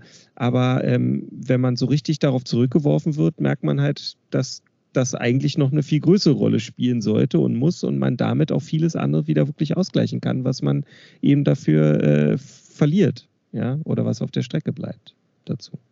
Und also eben, wir haben jetzt viel über, über Nachrichten, über Social Media gesprochen, ein bisschen über was ich den allgemeinen Zustand der Welt genannt habe. Ähm, wie, wie schaffst du es, dir, dir Zeit dafür zu nehmen, zu entdecken, was dir jetzt wichtig ist, auch sozusagen unter Hinblick auf die Frage von diesem Dauerfeuer? Naja, also ich also wahrscheinlich, ähm, also ich könnte die Zeit, die ich freikriegen würde, wenn ich dieses Dauerfeuer gar nicht hätte, wahrscheinlich noch sehr viel besser dafür nutzen. Aber ähm, letztendlich ist es ist es dann ja doch so, also ich erkenne halt bei vielen, auch wenn ich das jetzt wie gesagt mache, ja, also wenn ich halt scrolle, weil ich einfach warte auf irgendwas, na, ne, da fällt es mir manchmal schwer halt zu sagen, wie kann ich das anders sinnvoll füllen vielleicht. Und mhm. deswegen finde ich das dann auch in dem Moment gar nicht so dramatisch, dass ich das tue. Aber was ganz wichtig ist, ähm, ähm, finde ich, ich mache das trotzdem mit einem gewissen emotionalen Abstand. Also weder rege ich mich extrem auf über die Sachen, die ich bei Social Media sehe, meistens noch äh, ähm, ziehe ich mir zu sehr das an oder denke, ziehe, versuche das zu vergleichen, zum Beispiel mit meinem Leben oder irgendwie sowas. Mhm. Ich glaube, solange man es schafft, da auch eine gewisse, äh, einen gewissen äh, Abstand dazu zu halten und das nicht an seinen innersten Kern so rankommen zu lassen, ähm, ist das dann gar nicht so problematisch und dann habe ich auch immer noch genug Zeit, sich, äh, mich zumindest in mir drin mit den Sachen zu befassen, die wirklich wichtig sind. Oder anders gesagt, ähm, wenn es so um Nachrichten, Ukraine-Krise und so weiter jetzt geht und auch mit Corona, ja, auch äh, was, was vorher ja das Problem war und auch immer noch ist, ähm, ich habe letztendlich so, hört sich komisch an, aber ich habe irgendwie auch oft für mich entschieden, dass ich gesagt habe, ich habe eigentlich gerade ganz andere Probleme. Und ich weiß, ja, dass mir das nicht hilft, wenn um mich herum die Welt anfängt zu brennen.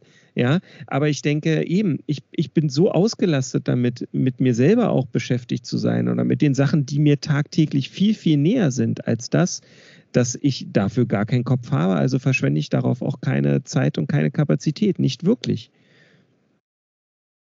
Aber wie kannst, kannst du sagen, also vielleicht ist das auch eine doofe Frage, kannst du auch sagen, ähm, aber wie, wie bist du vorgegangen oder kannst du das im Nachhinein ein bisschen rekonstruieren, wenn du sagst, okay, Dinge waren dir wichtig, sie sind jetzt nicht mehr wichtig. Andere Dinge wurden wichtiger, manches war vorher wichtig, ist immer noch wichtig. Kannst du sagen, wie du das so sortiert hast oder wie das so, ich, das war ja vielleicht auch nicht immer so ein bewusster Prozess, aber nee. wie, wie das sozusagen so an, an Ort und Stelle gefallen also, also me meistens war es gar kein bewusster Prozess. Und oftmals äh, erkenne ich das dann jetzt einfach so in der Rückschau, dass ich halt feststelle, okay, mittlerweile ist mir das wichtig, das war mir vorher nicht wichtig.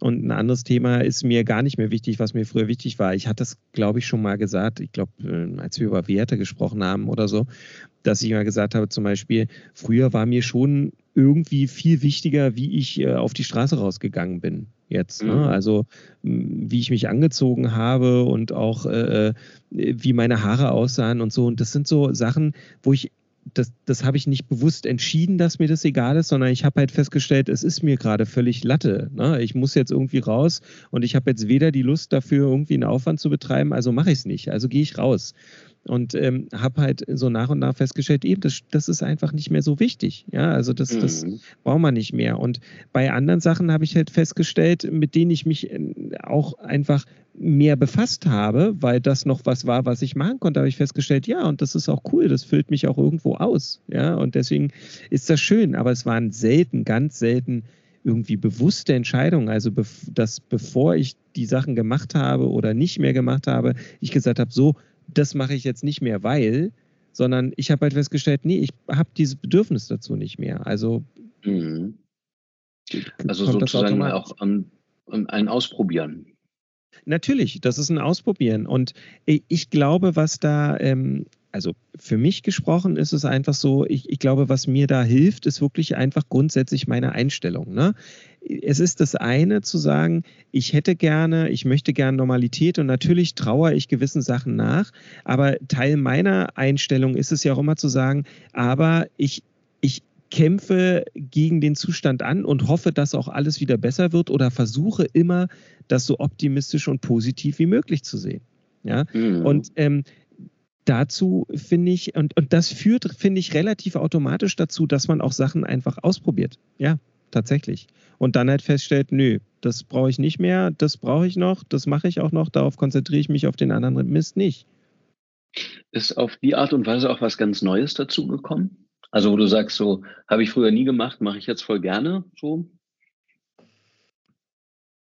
Ähm, weil, ja, weiß nicht. Also ich meine hier die, die, ähm, die Auseinandersetzung mit der äh, Technologie, über die wir hier unter anderem jetzt gerade miteinander sprechen, im Rahmen des mhm. Podcasts, mhm. hat mich äh, tatsächlich, obwohl ich da früher schon so ein Grundinteresse vielleicht hatte, aber eben tatsächlich nie die Zeit hatte und die, die, die, zumindest nicht die geistige Kapazität, ähm, mich da näher irgendwie mit zu befassen, hat jetzt äh, auf jeden Fall, äh, merke ich, wie sehr mich das begeistert und wie sehr mich das interessiert und darauf ähm, verwende ich jetzt äh, sehr viel Zeit und habe unter anderem ja mit Moppy zusammen am vergangenen Wochenende mal so einen Workshop in einem Tonstudio gemacht und denke so, ey, wow, wie cool ist das denn? Also dieser Workshop war auch einfach grandios, muss man, muss man einfach Schön. sagen. Und einfach so, wo ich so gemerkt habe, so, ey, und äh, eigentlich solche Sachen, solche Erlebnisse, so, so, ähm, ähm, die einen irgendwie weiterbringen in den Sachen, die einen wirklich interessieren. Das, das ist toll. Darauf muss man sich noch mehr konzentrieren, eigentlich, ja. Mhm. Aber also, das ist sicherlich was, was da jetzt eine sehr, sehr viel größere Rolle einnimmt als ähm, früher in meinem Leben. Ja. Ja, ich habe also was, was mir äh, dazu einfällt, ist, im Mobby kam mit der Idee von dem Konzert. Ihr probt regelmäßig. Ich war jetzt bei einer Probe da, um ein paar Fotos zu machen, zur Erinnerung einfach. Und für Mobbys Werbeaktion. Mhm. Und ich fand es großartig zu sehen, ähm, also eben auf der einen Seite, dass so eine Probe anstrengend ist, auch was ich, ich, ich, ich konsumiere Musik ja nur. Ich äh, kann leider weder ein Instrument spielen noch singen wie viel, wie kleinteilig und wie intensiv so Proben sind für etwas, was ich als so leicht empfinde, wenn ich es höre. Ja. ja. Also wie, wie dieser Prozess ist, aber auch wie viel Energie da drin steckt, wie viel Energie dir das gibt. Und ähm, die Band kannte ich bis auf Markus und Mobby natürlich nicht. Super nette Truppe. Ähm, wie viel Energie denen das, glaube ich, auch wieder zurückgibt, dass es dir so viel Energie gibt. Also was, dass das so ein Hin und Her ist von sich gegenseitig positiv verstärken, das fand ich sehr beeindruckend. Ja, das ist es auch. Ne? Also ähm, das ist ein ganz toller Prozess, der da gerade stattfindet. Leider irgendwann ist das Projekt ja demnächst auch vorbei. Aber ähm, das kann ich auch sagen. Mir war das vorher gar nicht bewusst. Mittlerweile habe ich das ähm, auch gelesen und äh, mitbekommen, dass äh, zum Beispiel lautes Singen dabei ähm, sehr gut ist, um das oder, oder das, was das verursacht ist, es unterdrückt das, unterdrückt das Angstzentrum im Gehirn. Und okay. ähm, deswegen singen die auch immer im dunklen Wald. Ja, sozusagen. Und ähm, das ist tatsächlich etwas, was ich auch merke, also wir können das ja sagen, als wir das letzte Mal gesprochen haben, ähm, habe ich gesagt, ich bin gerade mit anderen Sachen beschäftigt, unter anderem warte ich auf ein Ergebnis. Und ähm, ich habe dann das Ergebnis einen Tag später bekommen und das war alles andere als gut. Mhm. Und ähm, ich muss ganz ehrlich sagen, dann einen weiteren Tag später hatten wir die Probe und mir ging es äh, da zwei Tage lang überhaupt nicht gut. Und ähm, wenn ich dann aber auf, als ich dann aber auf dieser Probe war und einfach gesungen habe, dann spielte das alles in dem Moment keine Rolle. Und ähm, eben, eben, es machte mir bessere Laune, gute Laune. Es hat mich komplett davon abgelenkt und hat äh, die Sorgen einfach mal weggedrückt. Das mhm. ist nur ein, ein temporärer äh, Effekt, aber alleine das habe ich sehr genossen, weil kann ich sagen, unsere Proben dauern zwischen, na, eigentlich immer um die vier Stunden sind wir dort. Und das heißt, ich hatte vier Stunden einfach keine Angst. Und das war schon mhm. was ganz Tolles. Auf jeden Fall. Also ich meine eben, das ist ja auch wirklich wie ein, ein Aspekt deiner Identität, der ja nie weg war, aber ich sag mal so ein bisschen verschüttet vielleicht der und der jetzt durch die Krise äh, wieder raufkommt und ähm, ein wichtiger Baustein zur Überwindung der Krise ist. Ja, ab, absolut. Also ich bin da einfach, sehr, also ich sage es ihm auch immer, dass ich sehr dankbar für das Ganze bin, weil ich wirklich merke, wie viel mir das auch eigentlich, ähm, eigentlich bedeutet hat, was vorher, wofür ich vorher einfach keinen Nerv, keine Zeit, keinen, keinen Weiß ich nicht hatte und was wirklich verschüttet war. Und äh, momentan gerade jetzt in, in, in, dieser Krise eine super tolle Ablenkung ist und einfach ganz, mhm. ganz viel Energie gibt, ja. Das ist richtig. Ich hatte mit Moppy mal gesprochen und er meinte, er hat noch nie was verschenkt, was ihm so viel zurückgegeben hat. Weil er kriegt ja genau diese gleiche Energie und er, er liebt das ja auch und geht da völlig drin auf zu organisieren. Zwischendurch war sogar das Fernsehen im Gespräch und so. Also ja, das ist schon verrückt. Das ist ja. schon seine Welt. Umgekehrt hattest du auch, ähm, das will ich jetzt mal nicht verschweigen, aber du kannst es natürlich rausschneiden, äh, wenn du möchtest. Du hattest äh, kürzlich, warst du wegen ein, einer Teildiagnose oder wegen eines Ärztegesprächs auch sehr aufgebracht, ähm, weil die Kommunikation unglücklich lief. Ja. Und das war ein Punkt, der mich auch sehr beeindruckt hat, weil ich dich auch oft so als jemanden erlebe, der so seinen Weg gefunden hat, mit der Krise umzugehen. Und ähm, das strahlst du ja auch total aus. Du redest völlig souverän darüber. Äh, beim Singen, wie gesagt, da war unglaublich. Also ich fand diese Probe wirklich sehr beeindruckend. Ähm, und da war aber so ein Punkt, wo ich gemerkt habe, dass das doch auch zerbrechlich ist, dass das nicht so selbstverständlich ist, wie das manchmal auf mich wirkt kann natürlich mehr über mich sagen als über dich. Ich meine, wenn man es so ausspricht, denkt man, hey, ja, natürlich. Aber trotzdem ist es halt, das ist ja auch immer wieder das Feedback zu den, zu den Folgen, ne? dass die Leute sagen so, wow, du redest aber wirklich cool darüber oder so. Und man so merkt, ja, aber es gibt auch die anderen Seiten. Die sind halt nicht so öffentlich, äh, so öffentlich, nicht so häufig, aber sie sind auch da.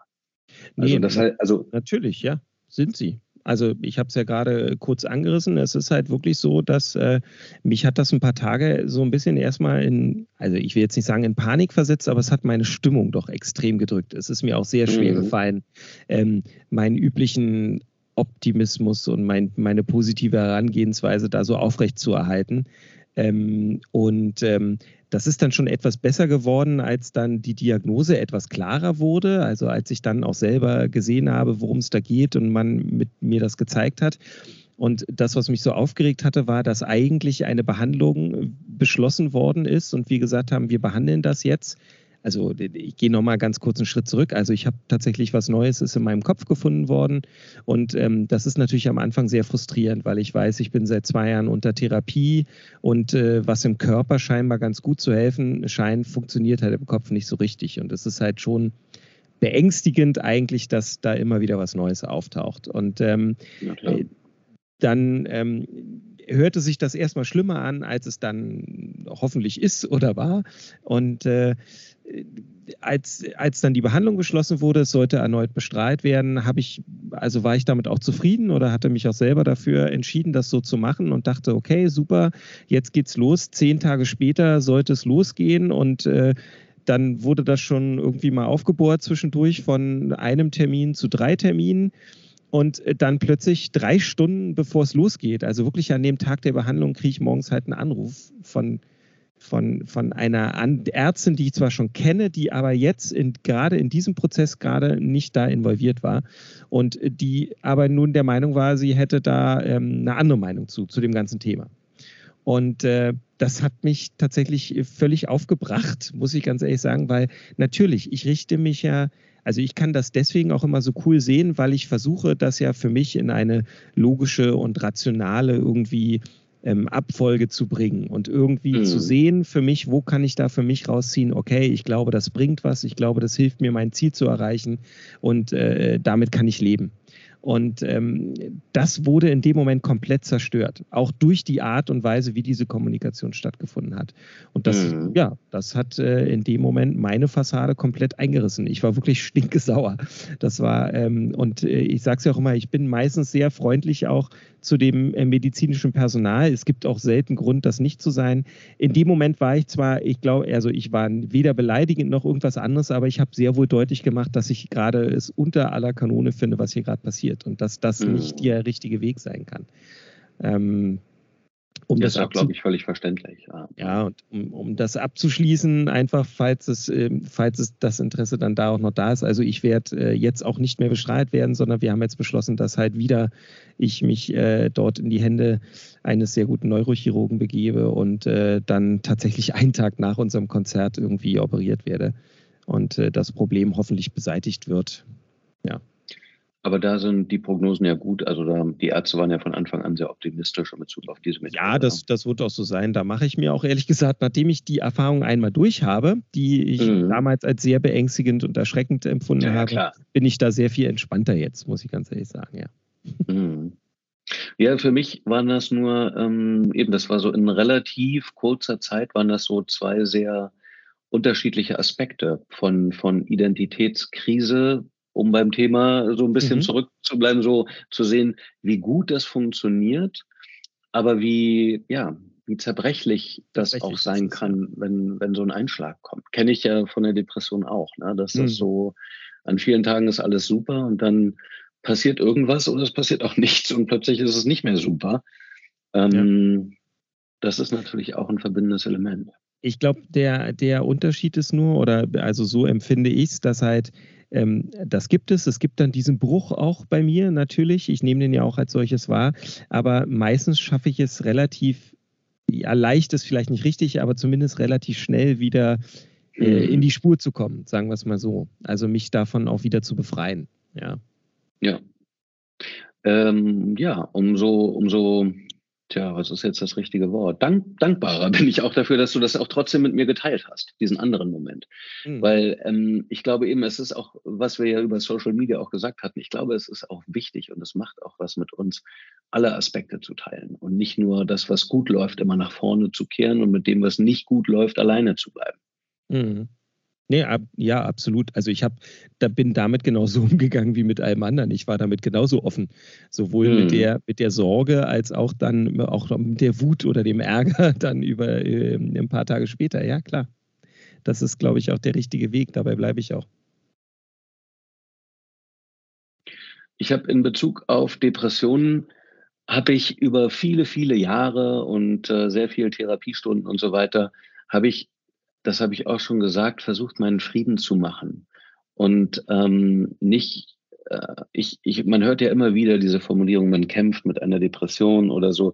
Ich, ich für mich kämpfe nicht mit der Depression, sondern ich akzeptiere, dass kleinere und größere Identitätskrisen einfach Teil der menschlichen Erfahrung sind. Jetzt ist es natürlich sowas wie diese Krebsdiagnose von dir ist natürlich eine groteske Ungerechtigkeit, die eine völlig andere Form von Verarbeitung benötigt. Aber ich glaube grundsätzlich zu sagen, diese Art von Krise mit sich selber zu haben, das ist, das ist kein, kein Unfall oder so, sondern das ist der Normalzustand. Ähm, wir werden, wir, ich habe ja sozusagen diese Unterscheidung versucht zu machen zwischen was nach hinten gerichtet ist, wo es mal gut war. Wenn wir uns das genauer angucken, dann ist uns ja auch völlig klar, dass wir das romantisieren. Ja, es, jede, jede gute alte Zeit war irgendwann mal eine schlechte neue. Und das gilt auch für uns in dieser Zeit. Und nach hinten ist uns das völlig klar, aber das gilt auch nach vorne. Also wir werden hm. niemals, äh, wirst du den perfekten Marcel treffen und ich den ultimativen Benny, sondern wir werden immer weiter auf, ich dachte, auf, ich bin der ultimative. Benny. Ja, du weißt, was ich meine. Ja, also ich habe das, wir, das, das ist was, was sich in Stufen abspielt und da kommt immer noch einer. Und wir werden immer eine gewisse Distanz haben zwischen dem, was wir erleben und fühlen, wer wir gerne wären, wer wir sind, was wir nicht erleben und fühlen wollen. So, da, da ist immer so ein kleiner Raum dazwischen. Und ähm, ich glaube, also das äh, ist natürlich nach Art des Hauses wieder ein bisschen abstrakt, was ich hier so raushaue, ähm, dass, es, dass es wichtig ist, Abstand zu sich selbst auch zu halten, sich selbst zu betrachten und vor allem radikal ehrlich mit sich selbst zu sein. Auch das hatten wir schon mal angesprochen, ähm, dass ich glaube, dass wir, dass wir uns im Grunde wie neutrale Dritte betrachten müssen, als wären wir nicht wir, sondern irgendeine äh, frisch entdeckte Tierart oder so und ganz neutral beobachten, was, was tut diese Person, was ist ihr wichtig, wie reagiert sie, was macht sie immer und immer wieder. Und ich glaube, das ist der einzige Weg raus aus diesem mit sich hadern. Hm. Ja, bin ich, kann ich nur bestätigen. Ich glaube das auch. Das, das, also ich für meinen Teil habe das auch nicht zu 100 Prozent, aber ich glaube schon, dass ich da so für mich da auch auf dem Weg bin. Und ähm, ich merke auch, dass es mir damit immer besser geht. Und ich glaube mhm. auch meinem Umfeld letztendlich. Ja was, was, was mir in Bezug auf eben diese Social Media Geschichten und so weiter hilft, habe ich schon gesagt. Ich glaube, was, was darüber hinaus für mich noch wichtig war, war so diese überwältigende Freiheit, dass das auch, also auf der einen Seite ganz real da ist. Ich könnte theoretisch alles machen.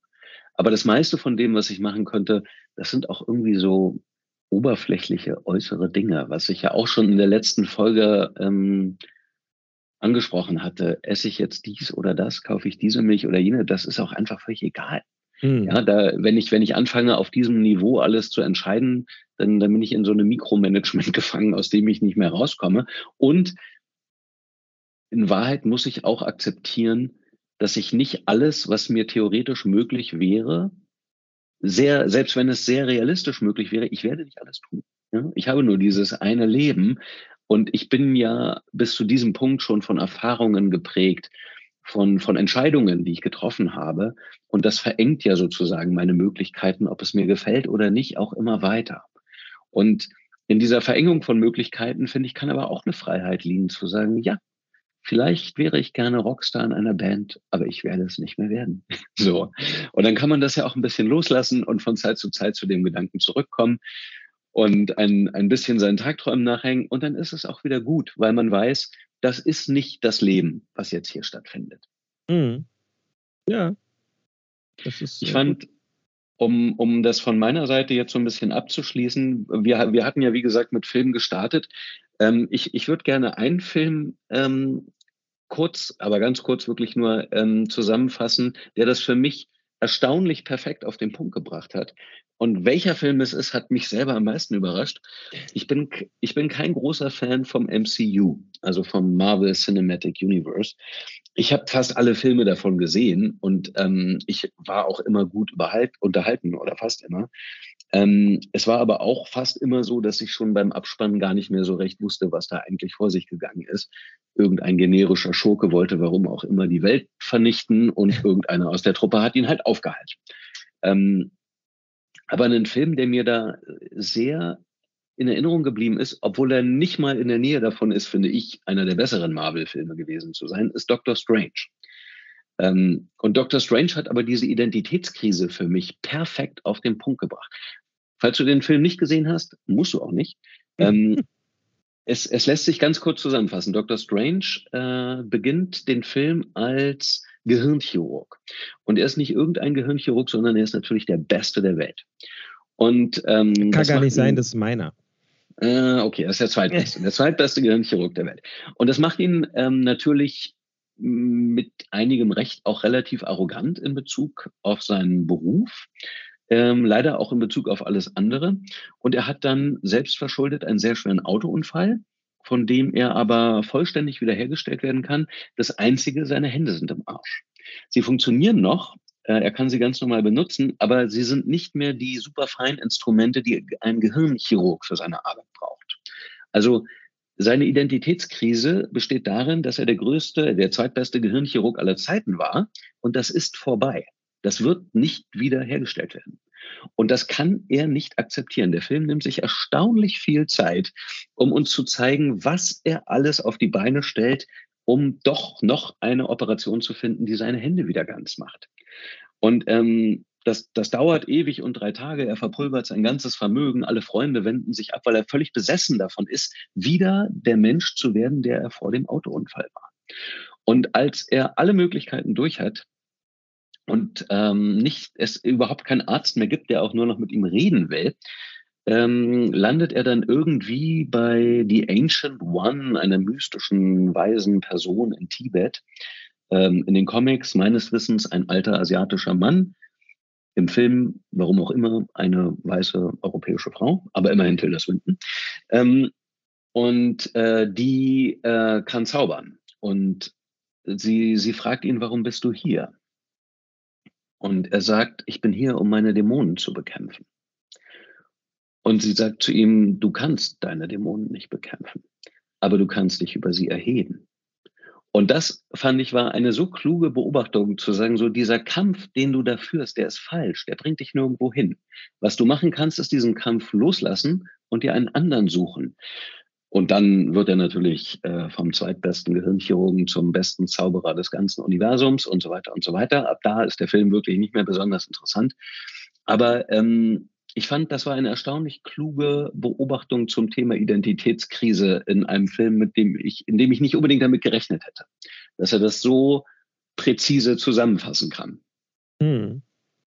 Und im Grunde ist das ja auch also eben, es ist natürlich in, in meinem Vorschlagsszenario klar ein rückwärtsgewandtes Szenario. Ne? Er will wieder werden, wer er mal war. Aber ich äh, trotzdem finde ich, hat das ja auch was mit dir zu tun, zu sagen so, ja, dieser Mensch werde ich nicht mehr. Was, genau. was mir vorher wichtig war, kann mir nicht mehr wichtig sein. Mit diesen Dämonen zu kämpfen, führt mich nirgendwo hin. Ich muss das loslassen. Genau, und muss halt ein, ein, ein, muss nach vorne gucken und einen anderen Weg gehen, ja, mit Ganz dem genau. Ich mich hoffentlich wieder so wohlfühle oder noch viel wohler fühle als vorher. Ja, absolut. Ähm, mir fällt dazu was ein. Unser Freund Moppi hat mir ein Buch ausgeliehen und zwar, das nennt sich Der Buchspazierer. Ähm, machen wir auch einfach in die Shownotes rein. Ähm, ein süßes, kleines, feines Buch, was äh, super passend zu diesem Thema ist, weil es eigentlich nur von Leuten handelt, die sich in Identitätskrisen befinden, würde ich sagen. Oh, okay. ähm, also, ähm, das steht so nicht oben drüber. Es ist eine wirklich eine nette, feine Geschichte, aber das ist es im Großen und Ganzen. Eigentlich Leute, die alle in etwas feststecken und äh, gerne etwas anders hätten und nicht den Weg daraus finden, bis sie dann doch irgendwann den Weg daraus finden und äh, mhm. der ganz anders aussieht, als sie das erwartet hätten. Und ähm, ich, das trifft es, glaube ich, wirklich ganz gut. Und es ist ein ja, sehr cool. schönes, feines Buch, was man äh, wirklich gerne liest, eine schöne Geschichte. Sehr gut. So, ich glaube, dann geht eine lange Folge dem Ende entgegen, oder? Ja, ich glaube auch. Vielleicht, ähm, also wenn wir thematisch jetzt nichts mehr haben, würde ich äh, noch kurz was äh, zum Konzert sagen, falls das für unbedingt, dich okay ist. Unbedingt. Ähm, Also ihr habt ja gehört, das findet weiterhin statt. Wir hätten übrigens auch noch Karten, also falls doch jemand noch denkt, er hat ähm, äh, noch Lust dahin zu kommen und äh, hat sich bisher nicht getraut oder hat jedes Mal geguckt und dann gab es keine Karten mehr, jetzt gibt es wieder welche. Ähm, oder Mobby es gibt immer noch welche. Mobby hat gezaubert. Wir haben, ja, es hat auch was mit der Corona-Lage zu tun, dass das jetzt viele Sachen einfach aufgehoben werden, von dem her die Kapazität ein bisschen größer geworden ist wieder. Ähm, auf jeden Fall, ähm, wir freuen uns alle darauf. Das ist ganz toll. Ich muss leider äh, wirklich sagen, ich hatte das schon mal angedeutet, dass das mit dem Streaming wohl nicht funktionieren wird. Also ihr werdet das auch nicht irgendwie live mitverfolgen können. Das geht nicht. Aber wir werden das auf jeden Fall aufzeichnen. Wir haben ähm, äh, Unterstützung, erhalten Unterstützung von äh, Leuten, die ähm, sich damit auskennen und ähm, die werden das aufzeichnen und da werden wir noch drüber reden, wie wir das ähm, gegebenenfalls unter die Leute bringen. Wer das denn möchte, da müssen wir uns noch was einfallen lassen.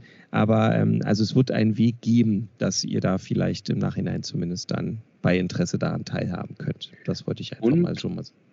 Das auf jeden Fall. Und ähm, was auch in die Shownotes muss, sind die T-Shirts von Police. Sag doch da auch nochmal was Stimmt, genau. Wir haben tatsächlich, ähm, also ursprünglich aus meinem äh, Wunsch heraus, dass ich äh, äh, ein, ein oder zwei spezielle T-Shirts anziehen wollte für das Konzert. Ähm, unseren Freund äh, Olli, der ja auch hier Gast war und der uns unser Logo hier auch für den Podcast gemacht hat, den habe ich so, äh, habe ich mit dem darüber gesprochen und der hatte dann eine geniale Idee und äh, daraus ist jetzt irgendwie geworden, dass wir tatsächlich Merchandise-Artikel haben. Also wir haben für diesen Abend irgendwie äh, zwei verschiedene T-Shirts und ähm, es gibt sogar Hoodies dazu irgendwie äh, entworfen und äh, designt und gemacht und äh, die kann man jetzt bei Amazon kaufen. Und ähm, der ganze Gewinn, der da übrig bleibt, also alles, was nicht an den Hersteller bzw. an Amazon geht, ähm, das wird äh, gespendet von uns an die Berliner Krebsgesellschaft, äh, dort für den Härtefonds. Der, die haben eben einen Härtefonds für Leute, die in finanzieller Not geraten sind durch die Krebserkrankung oder eben auch äh, etwas, das nennen sie Familienzeit, wo sie äh, solch betroffene Familien halt ein tolles Erlebnis irgendwie ermöglichen, einen schönen Ausflug oder ähnliches. Und äh, da werden alle Gelder hinfließen. Also wir sehen davon keinen Cent. Das wollen wir auch gar nicht, sondern äh, es ist auch für eine gute Sache. Ja, also no pressure, aber wir erwarten euch schon alle im gleichen Shirt. Ja, oder in einem der zwei gleichen Shirts. Ganz genau. Das andere ist von Mobbys Tochter designt. Profis haben genau. beide. Genau. Sind äh, sehr schön geworden. Auf jeden Fall. Ähm, okay, und dann, du hast es ja gerade eben schon gesagt, äh, einen Tag nach dem Konzert äh, musst du erstmal unter das Messer. Das heißt, ähm, wir können eigentlich schon relativ fix davon ausgehen, dass auch die nächste Folge nicht in zwei Wochen erscheinen wird. Vorher hast du Stress mit dem Konzert, das lässt sich wahrscheinlich nicht unterbringen. Dann ähm, sind äh, andere Dinge offensichtlich wichtiger. Das heißt, drei, vielleicht sogar vier Wochen, bis wir uns wieder hören. Richtig. Wir werden über die üblichen Kanäle dann äh, euch informieren, wenn die nächste Folge ansteht. Aber ich glaube, dafür haben alle Verständnis, dass wir da nicht in unserem üblichen Zwei-Wochen-Rhythmus werden abliefern können. Ganz genau. Von daher ist es ja auch schön, dass diese Folge, wie lang ist sie schon? Lang. Äh, ziemlich lang. Okay. Gut, dann ja. würde ich, denke ich, wir können uns verabschieden. Ich sage einfach schon mal Tschüss. Ich hoffe, äh, zumindest einige von euch in zwölf Tagen auf unserem Konzert zu sehen und äh, dass wir einen schönen Abend dort haben. Und äh, alle anderen hoffe ich natürlich, dass ihr trotzdem auch weiter fleißig einschaltet und zuhört und äh, ja, ihr euch vielleicht dann später auch mal einen Zusammenschnitt davon anschaut, anhört, wie auch immer. Passt auf euch auf. Bis dahin.